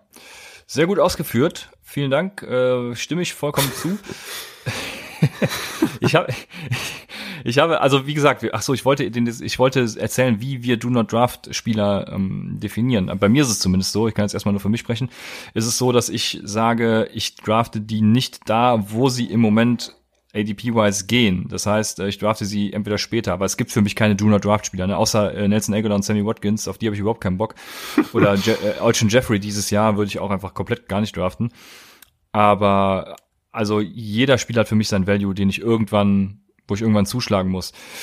Deshalb, ähm, bei Chris Carson jetzt nicht so böse sein, ne? Chris Carson ist für mich auf jeden Fall jemand, bei dem ich ernsthafte Concerns habe, ernsthafte Bedenken, weil ich habe ja schon immer irgendwie in allen, ich weiß gar nicht, ob es bei Upside war oder auf jeden Fall bei den Seahawkern und, und generell gesagt, dass ich immer Angst habe vor Carlos Hyde, ne, dass er so durch die Hintertürchen wieder reinsneakt und, und Chris Carson Carries Cloud und da irgendwie das so ein Committee wird, ne? Und jetzt hat Pete Carroll auch gesagt, dass Hyde, äh, also he will be a big factor for us. Also er wird ein großer Faktor in der Seahawks Offense und wenn man das zu einem Veteran sagt, dann steckt da schon mehr hinter als diese ganzen Rookie-Hypes in Minicamps, denke ich. Äh, nicht, sind ja keine Minicamps, sind ja Trainingcamps so. Von daher habe ich da ernsthafte Bedenken. Wenn Chris Carson zum Beispiel, keine Ahnung, Ende Runde zwei zu mir fällt, dann würde ich mich da wahrscheinlich anders entscheiden. Wenn jetzt Mitte, Ende Runde drei Chris Carson zu mir fällt, dann würde ich trotzdem zuschlagen und Chris Carson nehmen. Ne? Also dementsprechend, ja, wann würdest du bei Carson zuschlagen? Ist das überhaupt ein Konzern für dich? Was heißt Concern? Ähm, ich sehe Carlos Hyde nicht als Gefahr. Ich glaube, die, die, die Seahawks werden laufen, laufen, laufen, laufen. Ich würde in der zweiten Runde Chris Carson nehmen. Ende zweite Runde würde ich Chris Carson nehmen, rein vom Value her. Meine Bedenken sind da nicht so groß, weil einfach das Team Run First ist. Und selbst wenn, wenn Carlos Hyde da 5, 6, 7 Rushing Carries sieht, äh, werden immer noch 15, 16 für, äh, für Chris Carson da sein. Also wenn, ne, also ich habe das jetzt mal relativ hoch hochgenommen von Carlos Hyde. Ich glaube nicht, dass er so viele sehen wird überhaupt. Ähm, er hat auch ein hat auch einen Step gemacht im Receiving Game Chris Carson letzte Saison. Also ich ich sehe bei Chris Carson weniger Gefahr als du. Ähm, vielleicht mehr so die Hüfte, was mir mehr Sorgen bereitet. Genau, aber das wollte ich noch sagen. Er ist ja auch noch Aha. ein bisschen äh, eingeschlagen, ja. ne? Deshalb, deshalb kommt noch dazu. Deshalb, ja. also ja, gut, so ein bisschen, ich weiß nicht, so ein bisschen, ich, also wenn ich auf den Draft-Button klicke, dann fühle ich mich dabei nicht wohl. Sagen wir es, das ist, das ist, glaube ich, das Beste, wie, wie man es am besten beschreiben kann. Ja, ja, genau. Also für mich dann mehr so die Verletzungs, äh, das Verletzungsrisiko als Carlos Hyde, aber ich, ich würde ihn trotzdem selbstbewusst draften. Äh, Ende zweite Runde, ich würde ihn immer noch draften. Okay. Der Kleine sieht ja, anscheinend gut, genauso. Der Kleine. Oder auch nicht. Ja, meine Frau kam gerade rein, der, der Kleine sieht's genauso, der chillt jetzt hier sein Leben auf dem, auf dem Sessel. Ähm, auf jeden Fall, ja, ich würde jetzt keinen dafür verurteilen, aber ich habe da, wie gesagt, ich fühle mich damit nicht wohl. Dann hast du noch einen Spieler, den du nicht draften würdest, oder beziehungsweise wie definierst du, definierst du das genauso wie ich erstmal, ist ja die Frage. Ja, kommt drauf an. Nee, eigentlich nicht, nicht so wie du. Ich bin da ein bisschen, äh, bin da ein bisschen äh, aggressiver und sag, die würde ich, würd ich halt nicht draften. Ich meine, wenn die jetzt drei Runden fallen oder so wie ein Singletary jetzt zum Beispiel, wenn er jetzt in die achte, neunte Runde fällt, dann nehme ich ihn halt. Aber ich würde schon sagen, die okay, sind. Also sagst du im Prinzip dasselbe wie ich, ja, okay. Ja, du sagst, nee, du sagst ja, wenn der eine Runde fällt oder ein paar Spots oder so, ne? Ich meine, bei Chris Carson sagst du jetzt in der dritten Runde würdest du ihn trotzdem nehmen, ne? Ja, es kommt auch darauf an, ob jemand in der zweiten Runde auf die dritte fällt oder ob jemand dann eben von der fünften auf die siebte fällt oder so. Ja, also auf jeden Fall alles hat sein Value. Das ist die Aussage, ja. die äh, man bei Do Not Draft Spielern treffen kann. Ja, aber ich würde, wie gesagt, trotzdem noch ein bisschen aggressiver bei mir sehen, weil ich dann wirklich sagen würde, nee, also der ist auf jeden Fall auf der Liste, wo ich sage, den fasse ich, fasse ich auf jeden Fall nicht an. Ähm, einer, der dazukommt, ich meine, wir sind jetzt gerade bei den Seahawks, vielleicht nenne ich dann direkt mal Russell Wilson. Das ist, glaube ich, auch erstmal. Ich hatte den ja in, im German Seahawkers Podcast auch schon erwähnt. Ne? Ich sage, habe ich ja gesagt, ich glaube, Wilson wird ein Fantasy-Bust oder hat das Potenzial dazu. Ich meine, der geht ADP fünfte Runde. Das ist halt für mich komplett mindblowing. Ne? Also ich verstehe nicht, wie man Russell Wilson in der fünften Runde nehmen kann. Ich meine, sowieso ein Quarterback in der fünften Runde nehme ich schon, ist schon nicht so das Schlauste, aber dann, ja. dann auch Russell Wilson ohne Rushing Upside, kann ich halt, kann ich halt nicht verstehen. Ähm, vor allem hatten die Seahawks eine Pass Rate von 54 Prozent, ne, Platz 28 letzte Saison. Ist ein Run First Team, ne, wir kennen alle die Zahlen. Ähm, der Kleine. Äh, 2019 46 Run Rate, ne? also Top 5 in der NFL. Jetzt mit der etwas verbesserten Defense, die könnten noch mehr noch mehr laufen. Die Coaches haben schon gesagt, dass sie an ihrem Stil festhalten werden. Äh, Wilson war Quarterback 12 in Passing Attempts letztes Jahr mit äh, mit Trubisky, äh, mit Trubisky zusammen. Also, wir dürfen halt nicht vergessen, wir draften halt keine High-Power Offense mit den Seahawks, ne? Es geht nicht um Wilson per se, ne? Klar, also wer mag ihn nicht, ne? Ähm, aber ja, also zum einen erstmal die Passversuche, denke ich, werden wieder ein bisschen zurückgehen. Und das andere Problem ist halt, Rushing Upside ist nicht da. Ne? 2019 342 Rushing Yards ist die zweitniedrigste Zahl in seiner Karriere. Nur 2016 hatte er noch weniger. Für mich sind, halt, sind das halt zwei Sachen, die mich halt extrem beunruhigen. Und ähm, ja, also er war zwar der viertbeste Quarterback 2019, aber per Game halt auch nur in Anführungszeichen Quarterback 7. Er hatte halt sechs Spiele unter 17 Fantasy-Punkte, drei Spiele sogar unter 10 Fantasy-Punkte. Hatte natürlich zwei über 40, was natürlich extrem war, ne? Und hatte der da die Woche gewonnen. Ähm, aber er war halt nicht konstant. Und wenn du einen Quarterback so früh nimmst, dann muss er halt komplett konstant an seinem Peak performen äh, und zwar jede Woche und das das wird er nicht tun und deswegen sage ich do not draft Russell Wilson. Ja, also ich habe mir gar keine Quarterbacks aufgeschrieben, weil ich die sowieso nicht draften würde, deswegen bin ich da komplett bei dir und würde das so komplett unterstreichen. Wen habe ich hier noch? Ah, ich guck, guck, äh, also äh, unabhängig davon, ob Leonard Fournette noch zu den Chargers geht, habe ich ja gesagt, ich habe Concerns, was Concerns angeht bei Austin Eckler und ähm, das liegt einfach daran, dass Tyree Taylor ja ein Scrambling Quarterback ist und Tyree Taylor hat nur 6,3 Prozent der Targets an Running Backs äh, abgegeben, als er Quarterback bei den Bills war. Das war von, lass mich nicht lügen, jetzt irgendwie 15 bis 17 meine ich, ne?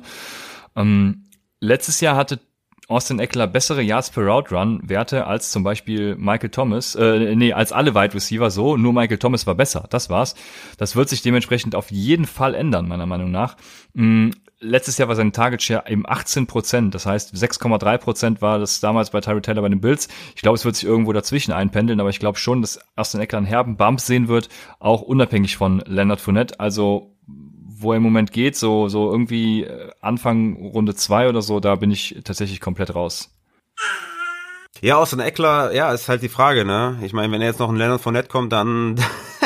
dann ja, dann ist er wirklich Do Not Draft, ja. ähm, ja, schwierig, ne? Bei Austin Eckler. Ich meine, du hast alles richtig angesprochen. Ich denke trotzdem, dass er da so ein 60-40-prozentiger Split halt ist, ne, mit Joshua Kelly und Justin Jackson noch involviert, dass er trotzdem auch der Leadback ist und halt so viel, ich glaube schon, dass er noch so um die 70 Receptions sehen wird, ne, dieses Jahr. Und damit ist er immer noch ein solider Spieler.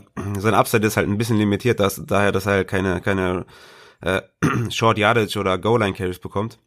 Ich mag Austin Eckler, ähm, er ist für mich eine abgeschwächte Form von Aaron Jones, weil Aaron Jones halt noch dieses ähm, diese Rushing Ability mitbringt. Ne? Aaron Jones ist auch kein Workhorse, ne? soll er auch nicht sein, weil dann wird er sich auch direkt verletzen. Aber ja, deswegen habe ich auch Aaron Jones auf 14 und Eckler auf 16, äh, weil ich da bei Aaron Jones äh, deutlich positiver bin als, als bei Eckler, weil der halt äh, ja quasi so ein Receiver Plus ist. Ne? Und ähm, ja, ich kann das verstehen. Im PPR ist Eckler für mich ein Top 12 Running Back, aber ein Halfpoint würde ich, äh, ja, würde ich da in der zweiten Runde auch nicht Ja sagen. Äh, meine Frau, meine Frau hat meinem Kleinen eine Patrick Peterson Minifigur gegeben, die er jetzt hier anknabbert und rumwirbelt. Also vielleicht steht uns da das nächste, vielleicht ist das ein Zeichen. Das ist ein Zeichen, ja. Der hat ja eh schon, er hat eh schon ein bisschen abgeschwächt, ne, der Patrick. Ja, er wurde, er wurde wieder besser zum Ende der Saison. er wurde wieder besser in drei ja, Spielen, ja. Drei Spiele war er gut. Von daher, ja, genau. Mal sehen, wie sich das so fortführt. Komme ich jetzt mal zu Jarvis Landry. Äh, den habe ich auch in meiner Duna Draft Liste, wo jetzt wahrscheinlich viele sagen, ja, ja warum? Ja, ist doch geil. Ja, äh, Landry, Wide Receiver 30, 74 overall. Ich meine, erinnern wir uns, Landry hatte eine Hüft-OP, ne? Für so einen guten Route Runner, denke ich, ist das ein Problem, ja, wenn du, wenn du einfach mal eine Hüft-OP hattest. Ich glaube, die Browns werden sehr run-heavy sein, ne? Deshalb bin ich auch all in bei Nick Chubb äh, Minnesota, also wo Stefanski OC war, äh, hatte die viertniedrigste Passquote ne, von, von allen NFL-Teams und die vierthöchste Runrate von allen NFL-Teams. Dazu stellt die, ja, die Neuverpflichtung von, von Hooper oder das Signing von Hooper für mich eine Gefahr da, gerade in den kurzen und mittleren Routen. Dazu Hunt aus dem Backfield, der auch äh, auf dem Slot aufgestellt war ähm, sehe ich auf jeden Fall Concerns, was Targets angeht für Jarvis Landry und gibt mir gleichzeitig zu wenig Upside. Ne? Ich meine, er war 2019 per Game Wide Receiver 21, 2018 äh, per Game Wide Receiver 25 bei Wide Receiver, die mindestens 10, Spiel, 10 Spiele hatten. Also er ist für mich nicht so der, der, der, der Typ, der jetzt mal kommt und dann so eine Top 10 Performance oder Top 10, dass er, dass er da in diese Region reinkommt, ne? Ich meine, John Brown war 2019 auch Wide Receiver 15, ne? Den draft ich jetzt auch nicht hoch, ne? Nur deswegen, weil Dix kommt halt dazu, limitiert sein Upside und bei Landry ist es halt Hooper, Hand, Run-Heavy-Ansatz, ähm, dazu, dazu natürlich OBJ als Target-Monster. Also ich würde bei, bei Jarvis Landry auf jeden Fall die, die Füße stillhalten und ihn eher nicht draften. Ja, besonders an der Upside ist äh, ein spannendes Thema, was du ansprichst. Ähm, auch ganz spannend ist, dass Stefanski bei den Vikings 61,8 Prozent der Red Zone Calls waren Run Calls. Das heißt, da wird vermutlich werden entweder Nick Chubb oder Kareem Hunt profitieren und der Rest fällt wahrscheinlich auf OBJ. Also ich glaube, was das Touchdown Upside angeht, ist Jarvis Landry schon mal schon mal per se irgendwie minimiert und raus und generell dadurch, dass du hast es angesprochen, aus den Hooper OBJ wird wird meines Erachtens ein super Jahr spielen. Also da bin ich komplett bei dir, ja. Ich würde ähm, Rahim Mostert nehmen, Raphael, damit es wieder wieder zu ein paar Diskussionen kommt. Ähm, und zwar einfach aus dem Grund, also noch nicht mal deshalb, weil es irgendwie sechs andere Running Backs neben ihm gibt. Mostert lebte letztes Jahr einfach komplett von seiner Effizienz. Du hast es ja selber gesagt ähm, und das als positives äh, Argument rausgestellt. Ähm, das ist durchaus berechtigt. Ich denke halt, dass diese Effizienz sich so nicht fortsetzen wird. Ne? Also das 49ers Run Game hat letztes Jahr zu 41% Boxen mit acht Mann oder mehr gesehen. Das ist natürlich äh, klar personal bedingt bei den 49ers, weil sie einfach viel mit 12 und 21 spielen. Ähm, aber letztes Jahr, wie gesagt, war das Run Game der 49ers vor allem durch die Effizienz, sprich die Breakaway Runs, das äh, ja Jan, äh, ähm, Runs mit Yards über 15 äh, Runs über 15 Yards erfolgreich und da war Mostard Running Back Nummer 7 mit 38,6% Breakaway Runs pro ja, seinen ganzen Runzeit. Ne? Ich bin mir nicht sicher, wie er das fortsetzen kann, ob, ob er bei der äh, Rate bleibt. Die ganzen 49er Receiver, äh, Running Backs waren auch in einer ähnlichen Range, deswegen denke ich schon, dass es durchaus sein könnte.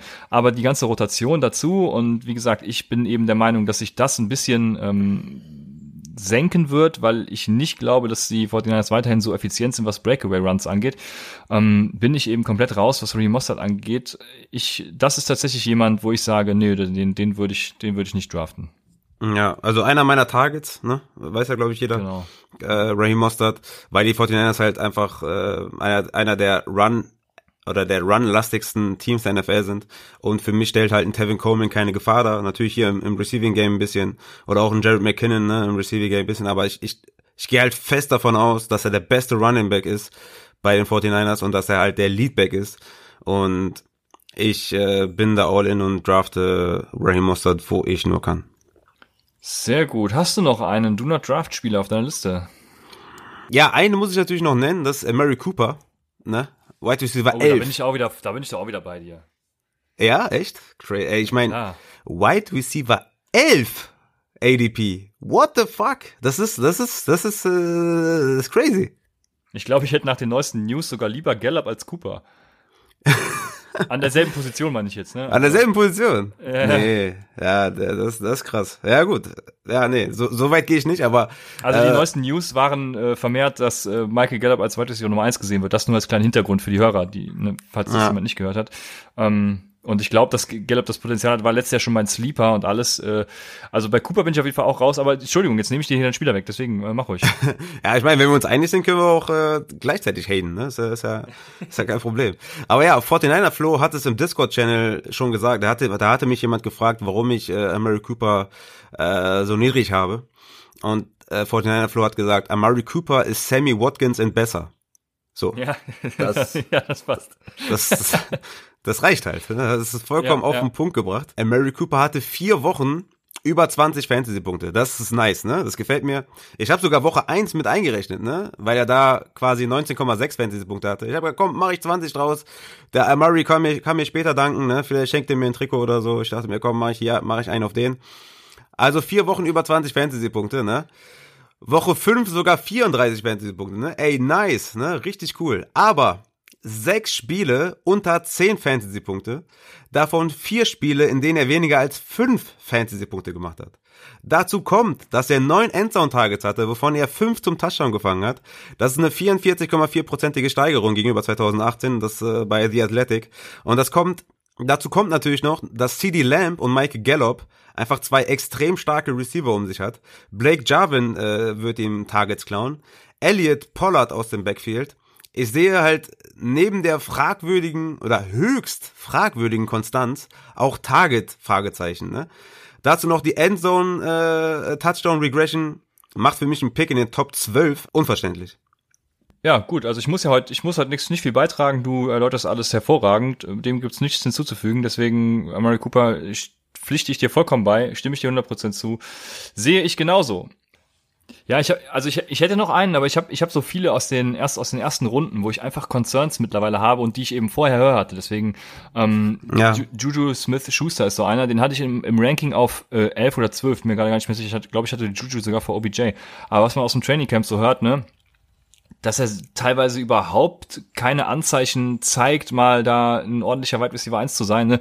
dass äh, teilweise Deontay Johnson ihm da im, im, im Training Camp irgendwie den Rang abläuft und, und bessere Plays hat als er. Also es ist schon so ein, so ein gewisser Concern für mich. Nicht? Ich war, habe natürlich auch schon bei meinem Juju-Ranking gesagt, dass er, ähm, dass er mehr aus dem Slot kommt und alles und, und dass es seine prä präferierte Rolle ist und dass er das, glaube ich, wieder machen kann. Aber wenn ich so gar keine positiven News aus dem Training Camp höre, ne, dann, dann ist das für mich immer so ein bisschen ähm, ja, ernüchternd und äh, das deprimiert mich auch so ein bisschen und da sage ich, äh, was machst du jetzt mit dem Jungen, ne? Was, was machen wir mit Juju? Ja, ich äh, pulle den Trigger. Du pulst den Trigger? Okay.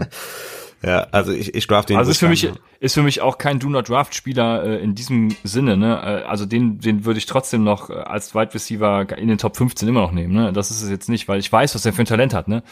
Ähm, aber da ist, ist wieder so einer, wo ich so Concerns habe und so Bauchweh einfach beim beim Picken hätte, ne? Das ist Ja, ich meine, er war letztes Jahr einfach auch verletzt, ne? Hatte er in der ersten Woche diese C-Verletzung. Das hat ihn auch begleitet. Dann hatte er hier Hemi und da ein bisschen Verletzung. Und seine Drop Rate äh, ist exorbitant gestiegen zu 2018. Also er war, einfach nicht der Alte und ja, er geht zurück in den Slot und ich, ich bin all in. Ich bin all in. okay. Ah, dann mache ich mal weiter mit einem, wo ich nicht all in bin. Das ist äh, Cortland Sutton von den Broncos. Wide Receiver 18 momentan. Es gibt eine ganz nice Stat. Äh, Combined Red Zone und Endzone Targets, äh, Target Leaders. Ähm, da war Cortland Sutton Platz 3. Also das ist eine gute Stat, um zu sehen, ob jemand äh, ja da dort äh, eingesetzt wird. Ne? Dann war er PFF 11th bester graded Wide Receiver 2019, war Platz 16 in Air Yards unter Wide Receivern. Air Yards Team Market Share tied Platz 1 mit Dix und McLaurin, Target Share Platz 6. Also alles, das sind alles sehr, sehr geile Zahlen und alles Zahlen, wo man dann eigentlich sagen müsste, boah, krass, okay, denn äh, ist ja, ist ja ein Top 15 Wide Receiver. Und das alles halt ohne Konkurrenz. Das alles in 16 Spielen und trotzdem nur Wide Receiver 19 äh, 2019, ne? Und jetzt halt mit diesen Stacked Wide Receivern, ich meine, Jerry Judy äh, hört man ja auch schon, dass er, dass er richtig knallt im, im Training Camp. KJ Hamler ist ja erstmal jetzt ein bisschen angeschlagen, kommt aber wahrscheinlich dann Woche zwei, drei wieder zurück. Ähm, ich sehe einfach zu viel Konkurrenz, ne? Sutton ist natürlich ein Biest, ne? Ist ein, ist ein Kerl von einem Mann, ist auf jeden Fall ein richtig geiler Typ. Aber ich bin mir nicht sicher, ob er mit mehr Konkurrenz und daher auch weniger Volume mehr erreichen kann. Ne? Er hatte halt schon die ganzen Zahlen oder die, die ganzen Vorteile auf seiner Seite. Klar, ich meine, den größten Teil der Saison hat er auch Code Quarterback, ne, mit Flecko und Brandon Allen. Ich hoffe, da kann man, also, da kann man nur hoffen, dass es mit Lock besser klickt, ne? Ich denke, es ist nicht im Bereich des Unmöglichen, ähm, dass es da klickt, aber sehe eher da irgendwie eine Handvoll Wide Receiver viel sicherer als hatten. Zum Beispiel ein Lockett, zum Beispiel Woods, zum Beispiel Chark oder Keen Allen. Äh, die sind mir da viel sicherer und ähm, ja, ich, ich bin da raus. Ne? Also ADP, Wide Receiver 19, das ist für mich zu hoch und äh, ja, do not draft. Ja, also ja, äh, was soll ich sagen, Raphael? Eine sehr harmonische Folge heute. Ich habe ja vor dem Draft. Das brauche ich aber auch, ne? Ich brauche das äh, wegen dieser Fournette News. wegen, wegen ich, Fournette, ja. ich brauche Harmonie.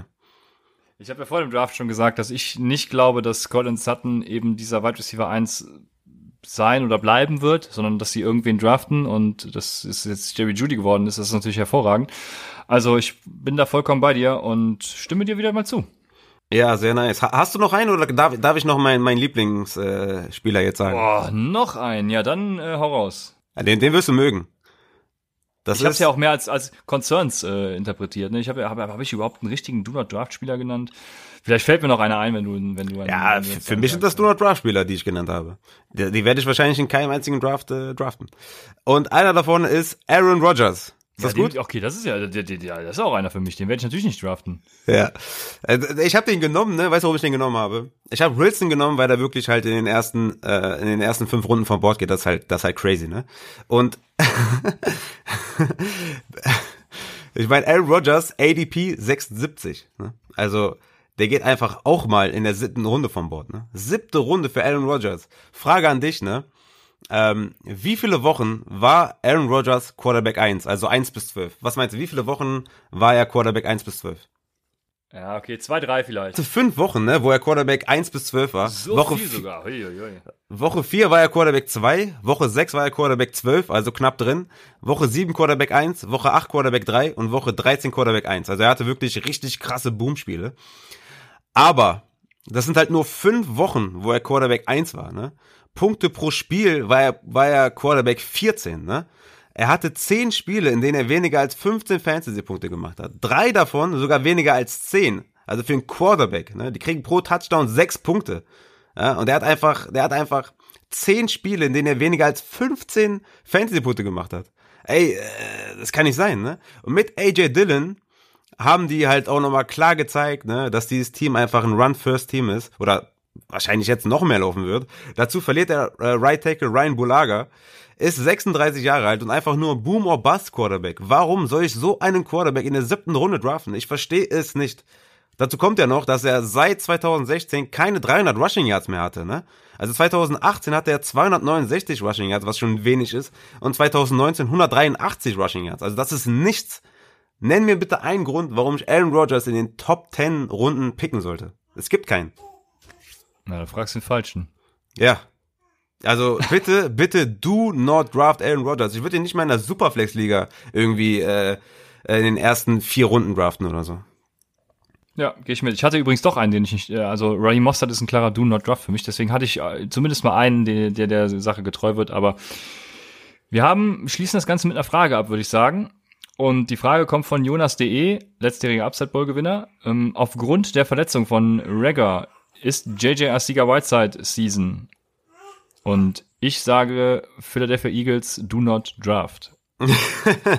ja, ich habe es ja schon gesagt. Also Zach Ertz ist für mich da der, der am meisten davon profitiert. Genau. Und ähm, ja, es ist halt, es ist halt crazy, ne? Bei denen ist es wirklich crazy. Also Greg Ward ist für mich im PPA-Ligen interessant. Arcega Whiteside soll wohl auch im Camp ganz gut aussehen kann man von mir aus in den letzten zwei Runden draften, ey, warum nicht, ne? Aber viel höher würde ich ihn jetzt nicht draften. Aber wenn, wenn du Bock hast und sagst, ey, ich fand ihn am College cool oder ähm, das, was ich da von ihm gesehen habe, fand ich gut, dann, dann nimm ihn halt. Aber ich, ich würde da, ich würde eher einen ähm, Greg Ward draften.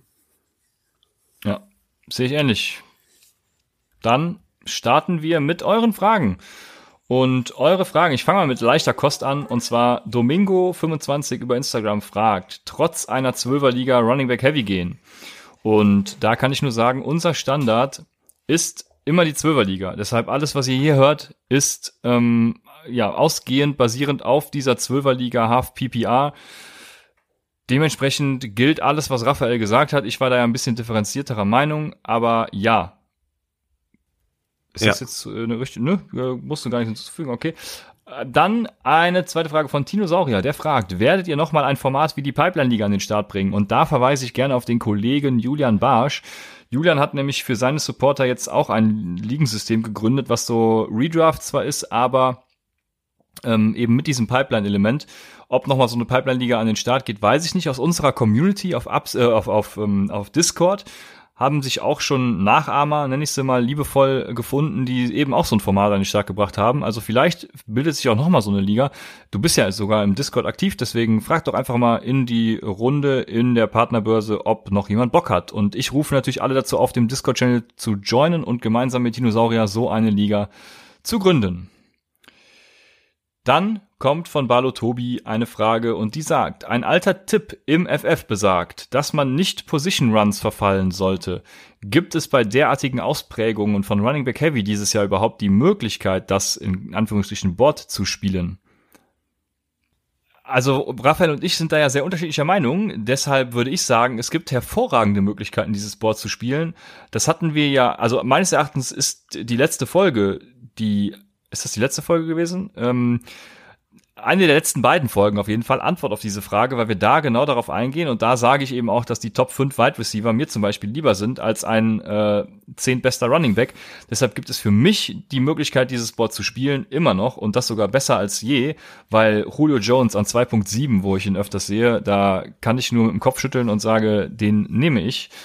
Und dementsprechend spiele ich dann das Board. Raphael, du bist da ja Verfechter und sagst, man spielt das Board nicht, sondern nimmt einfach Running Backs. Nö, ja, Verfechter nicht, aber ist halt dieses Jahr eine andere Situation, ne? Ist einfach anders ja. dieses Jahr. Du hast halt, wie aber gesagt, die, die, die Wide Receiver Dichte ist, ist einfach so unfassbar, dass ich da in den ersten zwei und bei den Running Backs halt nicht unfassbar dicht, ne? Du hast halt in der dritten, vierten Runde halt die, diese Running Backs, die du einfach irgendwie nicht haben willst, ne? Ähm, so ein Livion Bell, ne? Ein Fournette ging da ja, den wird schwierig jetzt. Ähm, Melvin Gordon und, und diese ganzen Running Backs. Man kann Gründe finden und sagen, ja, ist doch ein solider Running Back, aber es fällt halt extrem ab nach den Top 13, 14. Und deswegen, ja, ich bleib dabei. Ähm, je nachdem, ich meine, wenn Julio Jones natürlich an 2.9 oder 2.8 fällt, ja, dann wird's halt schwierig, den nicht zu nehmen. Aber ja, wir haben das in der letzten Folge, glaube ich, ausführlich erklärt. Genau. Und ähm, ja, deswegen, ähm, ja. Also das Board kann man immer noch spielen, ist ja gar keine Frage. Genau. Die nächste Frage kommt von Swiss Guy. Der fragt, man hört oft, dass die Tight End Dichte dieses Jahr hinter den Big 3 größer ist. Seht ihr das auch so? Welche Tight sind für euch all season long No-Brainer Stand heute? Ähm, ich würde sagen, die Tight End Dichte war letztes Jahr auf jeden Fall größer als dieses Jahr. Wie es dieses Jahr ist, können wir eigentlich gar nicht sagen. Ich weiß nur, dass ich außer eben einem Kelsey oder einem Kittel keinen Tight End früh nehmen würde und dann lieber später meinen Hayden Hurst oder wer auch immer später übrig bleibt, mein TJ Hawkinson, mein Dallas Goddard, mein, ich weiß nicht wen, in der letzten Runde picken würde. Ja, die, die Frage ist, wer ist, wer, wer sind die Big 3, ne? Ist das jetzt Kelsey, Kittel, Ertz oder Andrews? Also, ich glaube, eine Big 3 gibt's, glaube ich, gar nicht so richtig. Da streiten sich dann die Geister, ob das jetzt Ertz Ge oder genau, Andrews ist. Genau, für mich wären es Big, Big 2, ja, ja, genau. Ja. Äh, weil die Frage ist doch Big 3, oder? Ja, ja, stimmt, Entschuldigung, ja. genau. Also für mich gibt's nur Big Two, das sind Kelsey und Kittel und ja. anders bin ich da auch eher raus und warte auf einen späteren Talent. Außer wenn jetzt irgendwie Mark Andrews äh, in die siebte Runde oder so fällt, ne, dann greife ich da auch wieder zu, aber das wird halt nicht passieren. Ja, also zurück zur Frage nochmal. Die Frage war ja all season long, also wer davon all season long No-Brainer sind. Und für mich sind Ertz und Andrews sind für mich all season long Titans, die ich gerne haben möchte. Kommt halt drauf an, wohin die fallen. Ähm, das sind aber dann, genau da hört's halt auf. Also bei, bei den Top 4, nenne ich sie mal, in meinem, in, in, in meiner Version des Rankings, Kelsey, Kittel, Ertz, Andrews, die will ich noch haben, weil Ertz halt Target Leader seines Teams wird, weil Philly halt keine Wide Receiver hat. Und Andrews, ähm, ist das ja fast ähnlich, ja, dass er da fast schon der beste Receiver ist. Ähm, die, die, die, die Endzone, die Red Zone äh, Targets wird Andrews immer, also weiter sehen. Von daher bin ich da bei den Top 4, die draft ich halt je nach, ähm, je, nach, je nachdem, wo die fallen. Das seht ihr ja in meinem Overall Ranking, wo ich das Value sehe und da will ich halt jedes Mal zuschnappen. Okay, die nächste Frage kommt von Singos oder Zingos. Der fragt, welche Spieler kommen in ihr letztes Vertragsjahr und sollten deshalb gedraftet werden? Da diese dann ja öfter nochmal richtig Gas geben. Ich verweise gerne auf die Folge vom 12. Mai. Da sprechen wir nämlich genau die Contract Year Player an. Unter anderem, glaube ich, ist da auch Alvin Kamara Thema. Mehr fallen mir gerade nicht ein. Es gibt auf jeden Fall viele. Canyon Drake auch, ein anderer. Ja, also die gibt's. Hört da gerne rein, sonst müssten wir da nochmal eine eigene Folge zu machen. Deshalb kürzen wir das hier ab. Dann Martin Schivas fragt, wir kommen jetzt zu so, so Player-Picks, äh, Player-Pick-Mailback. Und da fragt Martin Schivas, Runde 2, Pick 10, Eckler oder Aaron Jones, Half PPR, ähm, also Runde 1 auf 3 ist 99% Sieg. Wen würdest du nehmen, Eckler oder Jones? Ja, Aaron Jones. Haben wir eben, ja genau, haben wir eben schon behandelt. Wir würden beide Aaron Jones nehmen. Dann äh, Monheim, also Mannheim, wahrscheinlich Colts, fragt äh, Kleider Hilaire oder Cook in Half PPR an 6 oder vielleicht doch Henry? Ja, also, also seit Adam Schefter gesagt hat, er würde zögern, Devin Cook in Fantasy zu draften, fällt er halt mega in den Drafts, ne? Ich denke, Cook ist ein Stil an, an 6. Also er war, on, er war ja letztes Jahr on pace für 300 Fantasy-Punkte, wäre damit easy, easy Running Back 2 gewesen. So war er Anführungszeichen nur Running Back 5, ne, trotz zwei verpassten Spielen. Er war Running Back 3 per Game, ne, der Typ war ein Monster. Klar, er war verletzt Ende des Jahres, ne, aber er hat euch einfach ins Finale gebracht oder in die Playoffs gebracht. Ich würde Cook immer noch nehmen. Wenn du ihn nicht nehmen willst, wegen den, wegen den Concerns, Verletzungen und Holdout und, und was weiß ich, dann würde ich äh, Derrick Henry nehmen. Ja, also ich würde auch nicht CEH vor, vor Henry zum Beispiel nehmen. Bei Cook ist das einzige Problem, was ich tatsächlich habe. Er hat noch keine einzige Saison durchgespielt, ne? aber darauf dürfen wir eigentlich nicht spekulieren. Wir müssen den besten Spieler nehmen und davon ausgehen, dass er fit bleibt. Deswegen würde ich tatsächlich Cook nehmen und wenn er Cook nicht nehmen will, dann nimm einfach Kenyon Drake, wenn er fit ist. Da wissen wir auch noch nichts Neues. Ich habe ja Kenyon Drake sehr hoch. Ich weiß, dass ich da exklusiv mit meiner Meinung bin. Aber so ist es, das würde ich empfehlen. Und ja, ich, ich will nur mal sagen, also ich würde Cook nehmen, wenn nicht, wenn nicht Cook, dann Henry. Ja, genau. Und ich Cook oder Drake. Ähm, jetzt kommen wir so zu so ein paar Fragen, wo es, wo das Ganze vermischt wird. Also wir haben nicht mehr nur noch Pre-Draft-Fragen, sondern so ein bisschen welche, die auch in die Saison gehen. Und da möchte ich nochmal darauf verweisen, dass wir innerhalb der Saison zwei Folgen machen. Das heißt, wir werden einmal wie gewohnt dienstags weiterhin rauskommen mit dem Take im Tuesday und einmal am Samstag mit dem Start Sit Saturday. Das heißt, ihr habt dienstags dann die Empfehlungen fürs Waferwire und am Samstag die Empfehlungen für tatsächliche Starts zum Wochenende. Und ihr könnt natürlich in den Discord-Channel kommen und dann am Sonntag äh, ähm, in dem Start-Sit-Channel nochmal alle Fragen stellen.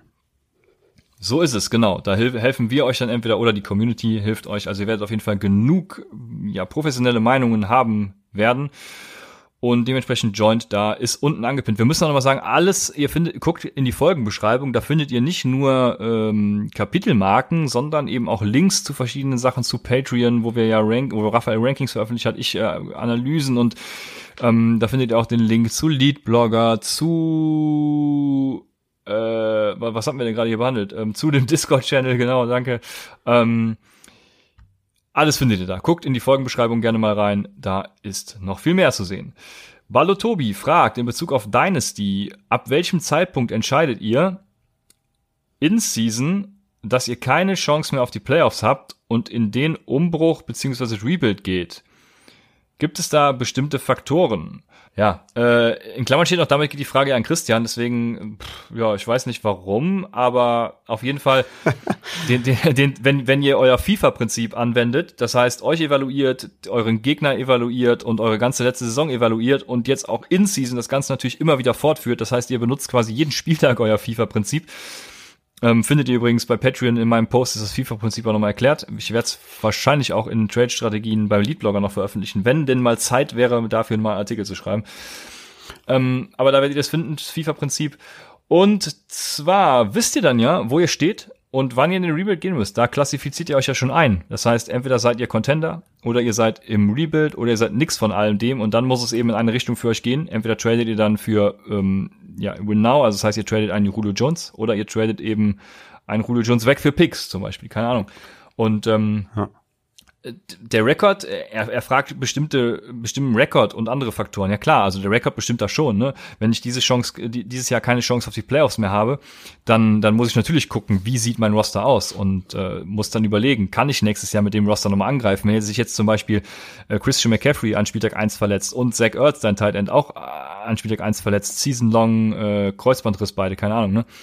Dann ist natürlich klar, dann, dann musst du jetzt nicht in den Umbruch gehen, weil dann bist du nächstes Jahr auf jeden Fall genauso competitive und spielst um die Playoffs mit, wenn du äh, es weiterhin richtig anstellst. Von daher würde ich sagen, es gibt da jetzt nicht so die klaren Faktoren, wo man drauf achten kann, sondern es mach einfach die FIFA-Evaluation äh, und dann weißt du selbst genau, wo du stehst. Ja, du hast recht. Es, es gibt natürlich, es gibt natürlich äh, Szenarien, wo man dann halt nächstes Jahr dann im Winnow ist, ne? Aber an sich äh, ist ja noch die Frage, ist man als Spieler immer entweder im Rebuild oder im Win Now?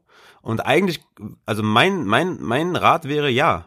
Entweder bist du im Rebuild oder im Win Now. Natürlich, wenn deine, wenn deine Starter sich verletzen, dann muss halt ein Jahr warten. Aber an sich finde ich schon, dass man in Dynasty entweder in einem Rebuild sein sollte oder wenn du ein mittelgutes Team hast, musst du halt gucken, soll ich jetzt lieber in den Rebuild gehen oder soll ich lieber ins Win Now gehen? Und deswegen eigentlich ja, entweder hast du ein Rebuild-Team oder ein Win Now-Team. Ja, so ist es, ja.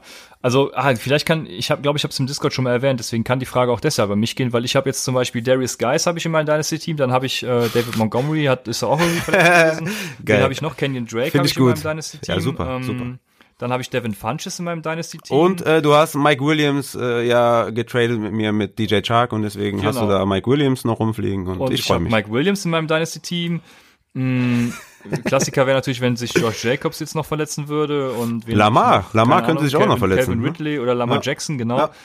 Ähm, also selbst ich muss ja jetzt überlegen, trade ich wieder irgendwelche guten Spieler und gehe jetzt in den Rebuild oder kann ich es mit dieser Mannschaft schaffen? Also ich werde jetzt natürlich erstmal die ersten zwei, drei Spieltage vielleicht abwarten und gucken, was ist jetzt damit möglich, ne? Wie entwickelt sich Kenyon Drake? Wie entwickelt sich David Montgomery? Und dann werde ich ja sehen, wohin geht's. Ich habe jetzt schon einen Move gemacht. Ich habe mir jetzt zum Beispiel für Quintus Cephas und ich glaube ein Viertrunden-Pick war's äh, im Rookie Draft, habe ich mir Randall Cobb ertradet, ne, weil ich glaube, der ist einfach eine, eine, ein solider Floor bei den Texans. Also so habe ich mir jetzt schon mal für dieses Jahr zumindest ein bisschen Ausgleich für zum, zumindest mal Devin Funches geschaffen. Also muss aber gucken, wo es hingeht. Ne? Und so mache ich jetzt auch jede Woche meine FIFA-Evaluation für alle meine Ligen und dementsprechend geht's dann los. Und dann, ich sehe es genauso wie du, entweder man ist im Win Now, All or Nothing, oder man ist im Rebuild und greift nächstes Jahr an. So, jetzt äh, lange für die Frage gebraucht. Ähm, Tino Saurier fragt nämlich auch was zum Dynasty Rebuild. Er hält im Moment für nächstes Jahr zwei First-Round-Picks, zwei, vier Second-Round-Picks, vier Third-Round-Picks und ein Fourth-Round-Pick äh, und fragt, wann die richtige Zeit kommt, um abzucyceln. Gibt es da eigentlich ein deutsches Wort für, um eben die Quantität der Picks, also die Menge zu reduzieren und dafür eben bessere Picks zu kriegen? Also zum Beispiel seine vier Second Rounder für ein First Rounder, mal ganz platt gesagt. Ist natürlich Quatsch, aber so nach dem Motto. Und ich würde sagen, jetzt, wenn die Saison anfängt, ist genau der richtige Zeitpunkt, um das zu machen, weil während der Saison haben Rookie-Picks meistens, meiner Erfahrung nach zumindest, am ist der Value von Rookie Picks am geringsten. Wenn es so nach der Season ist und auf den Draft zugeht, dann nimmt der Value von Picks, vor allem von hohen Picks, also von First Roundern, immer weiter zu. Und dann würde ich dir nicht mehr empfehlen, eben diesen Upcycling-Prozess zu beginnen, sondern wenn du beginnen willst, dann würde ich tatsächlich jetzt damit anfangen, weil jetzt weiß noch keiner, wie geil die Rookie Wide Receiver Class zum Beispiel nächstes Jahr ist, dass sie noch besser wird als die in diesem Jahr. Deshalb, wenn, dann würde ich sagen, mach es jetzt. Was sagst du dazu? Äh, ja, ich kann ihm nur, nur zustimmen. Äh, alles, was du gesagt hast, sehe ich, sehe ich genauso, ja. Sehr schön.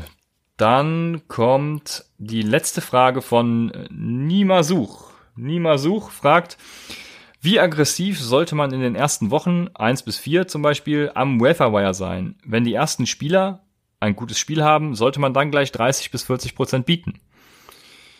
Ja, also 30 bis 40 Prozent ist auf jeden Fall schon mal sehr viel. Das sollte man am ersten Tag nicht bieten. Ne? Aber generell eine super Frage. Ich meine, letztes Jahr gab es den League-Winner halt äh, nicht ne, im Endspurt. Also wie zum Beispiel Damien Williams 2018 ne? oder andere Konsorten. Die hast halt, das waren halt klare League-Winner zum Ende der Saison. Ne? Letztes Jahr war es eher andersrum dass man sein Geld äh, besser am Anfang für McLaurin, für AJ Brown, für DK oder für DJ Chark oder so ausgegeben hätte, ne? Jedes Jahr aufs Neue halt anders und schwierig. Ähm, sonst war ich immer der Meinung, hebt euer Geld auf für, für späte League-Winner. Letztes Jahr war es halt komplett andersrum, deswegen kann man das so pauschal nicht beantworten. Ich würde halt gucken, welcher Wide Receiver jetzt gerade boomt oder so, ne? Wenn ist das jetzt, äh, ich weiß nicht, wenn jetzt ein ja. LaVisca Chenault oder so in, der, in der ersten Woche irgendwie vielleicht sieben Rushing Carries sieht, ne? Weil Fournette ist ja weg und Osigbo sieht ein bisschen und Armstead sieht ein bisschen und Thompson sieht ein paar Targets und der Hybridspieler ist auf einmal LaVisca Chenault so dann würde ich schon, äh, schon auch äh, dementsprechend viel setzen, ne, um den zu bekommen, weil ich glaube, dass er dann wirklich eine Chance hat, auch ein League-Winner zu sein. Aber wenn jetzt, äh, keine Ahnung, Malcolm Brown äh, in der ersten Woche drei Touchdowns macht, aber nur zehn Carries hatte, dann würde ich ihn halt nicht für 40 Dollar holen oder so, ne? Also man muss dann halt schon abwägen, welcher Spieler jetzt gut performt hat. Aber an sich äh, zu sagen, lieber am Anfang oder lieber, lieber am Ende, ja, ähm, jahrelange Erfahrung sagt, man kann es nicht sagen. Ja, genau.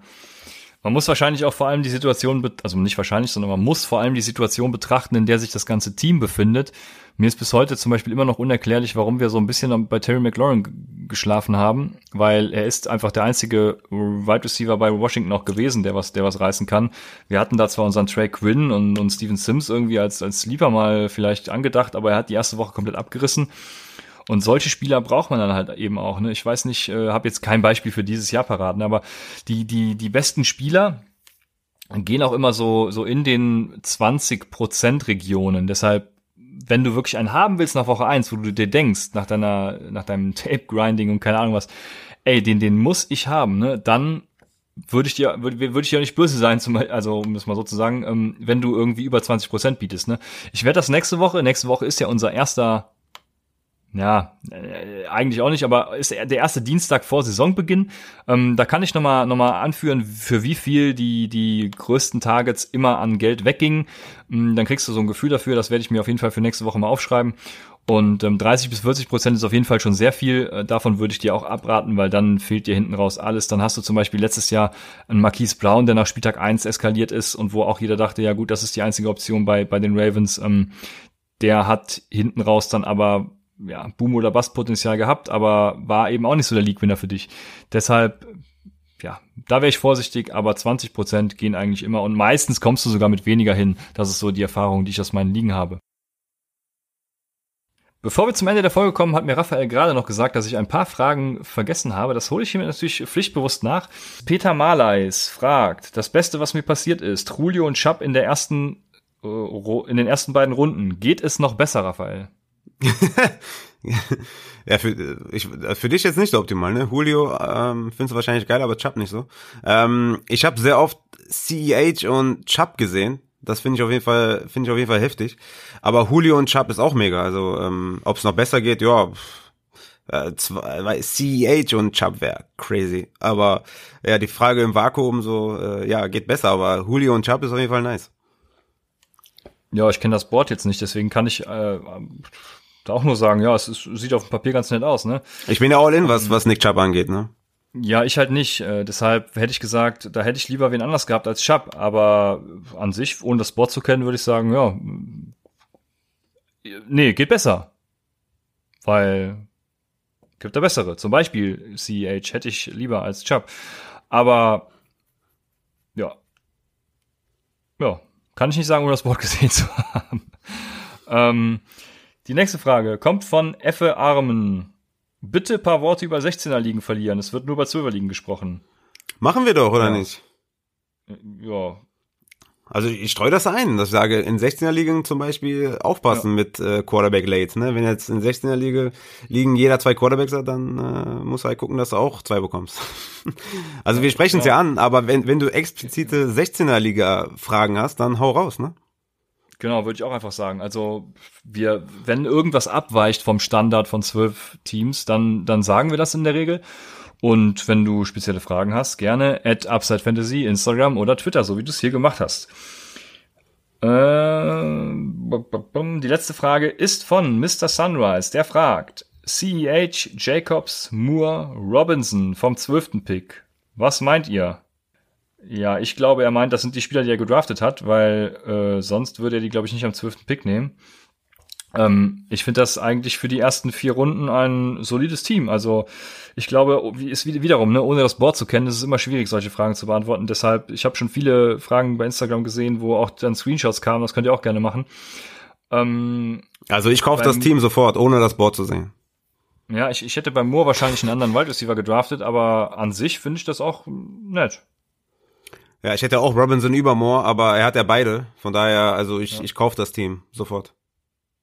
Okay. Oder die ersten vier Picks ist ja kein richtiges Team, aber die ersten vier Picks sind, sind geil. Ja. Mr. Sunrise, viel Spaß damit.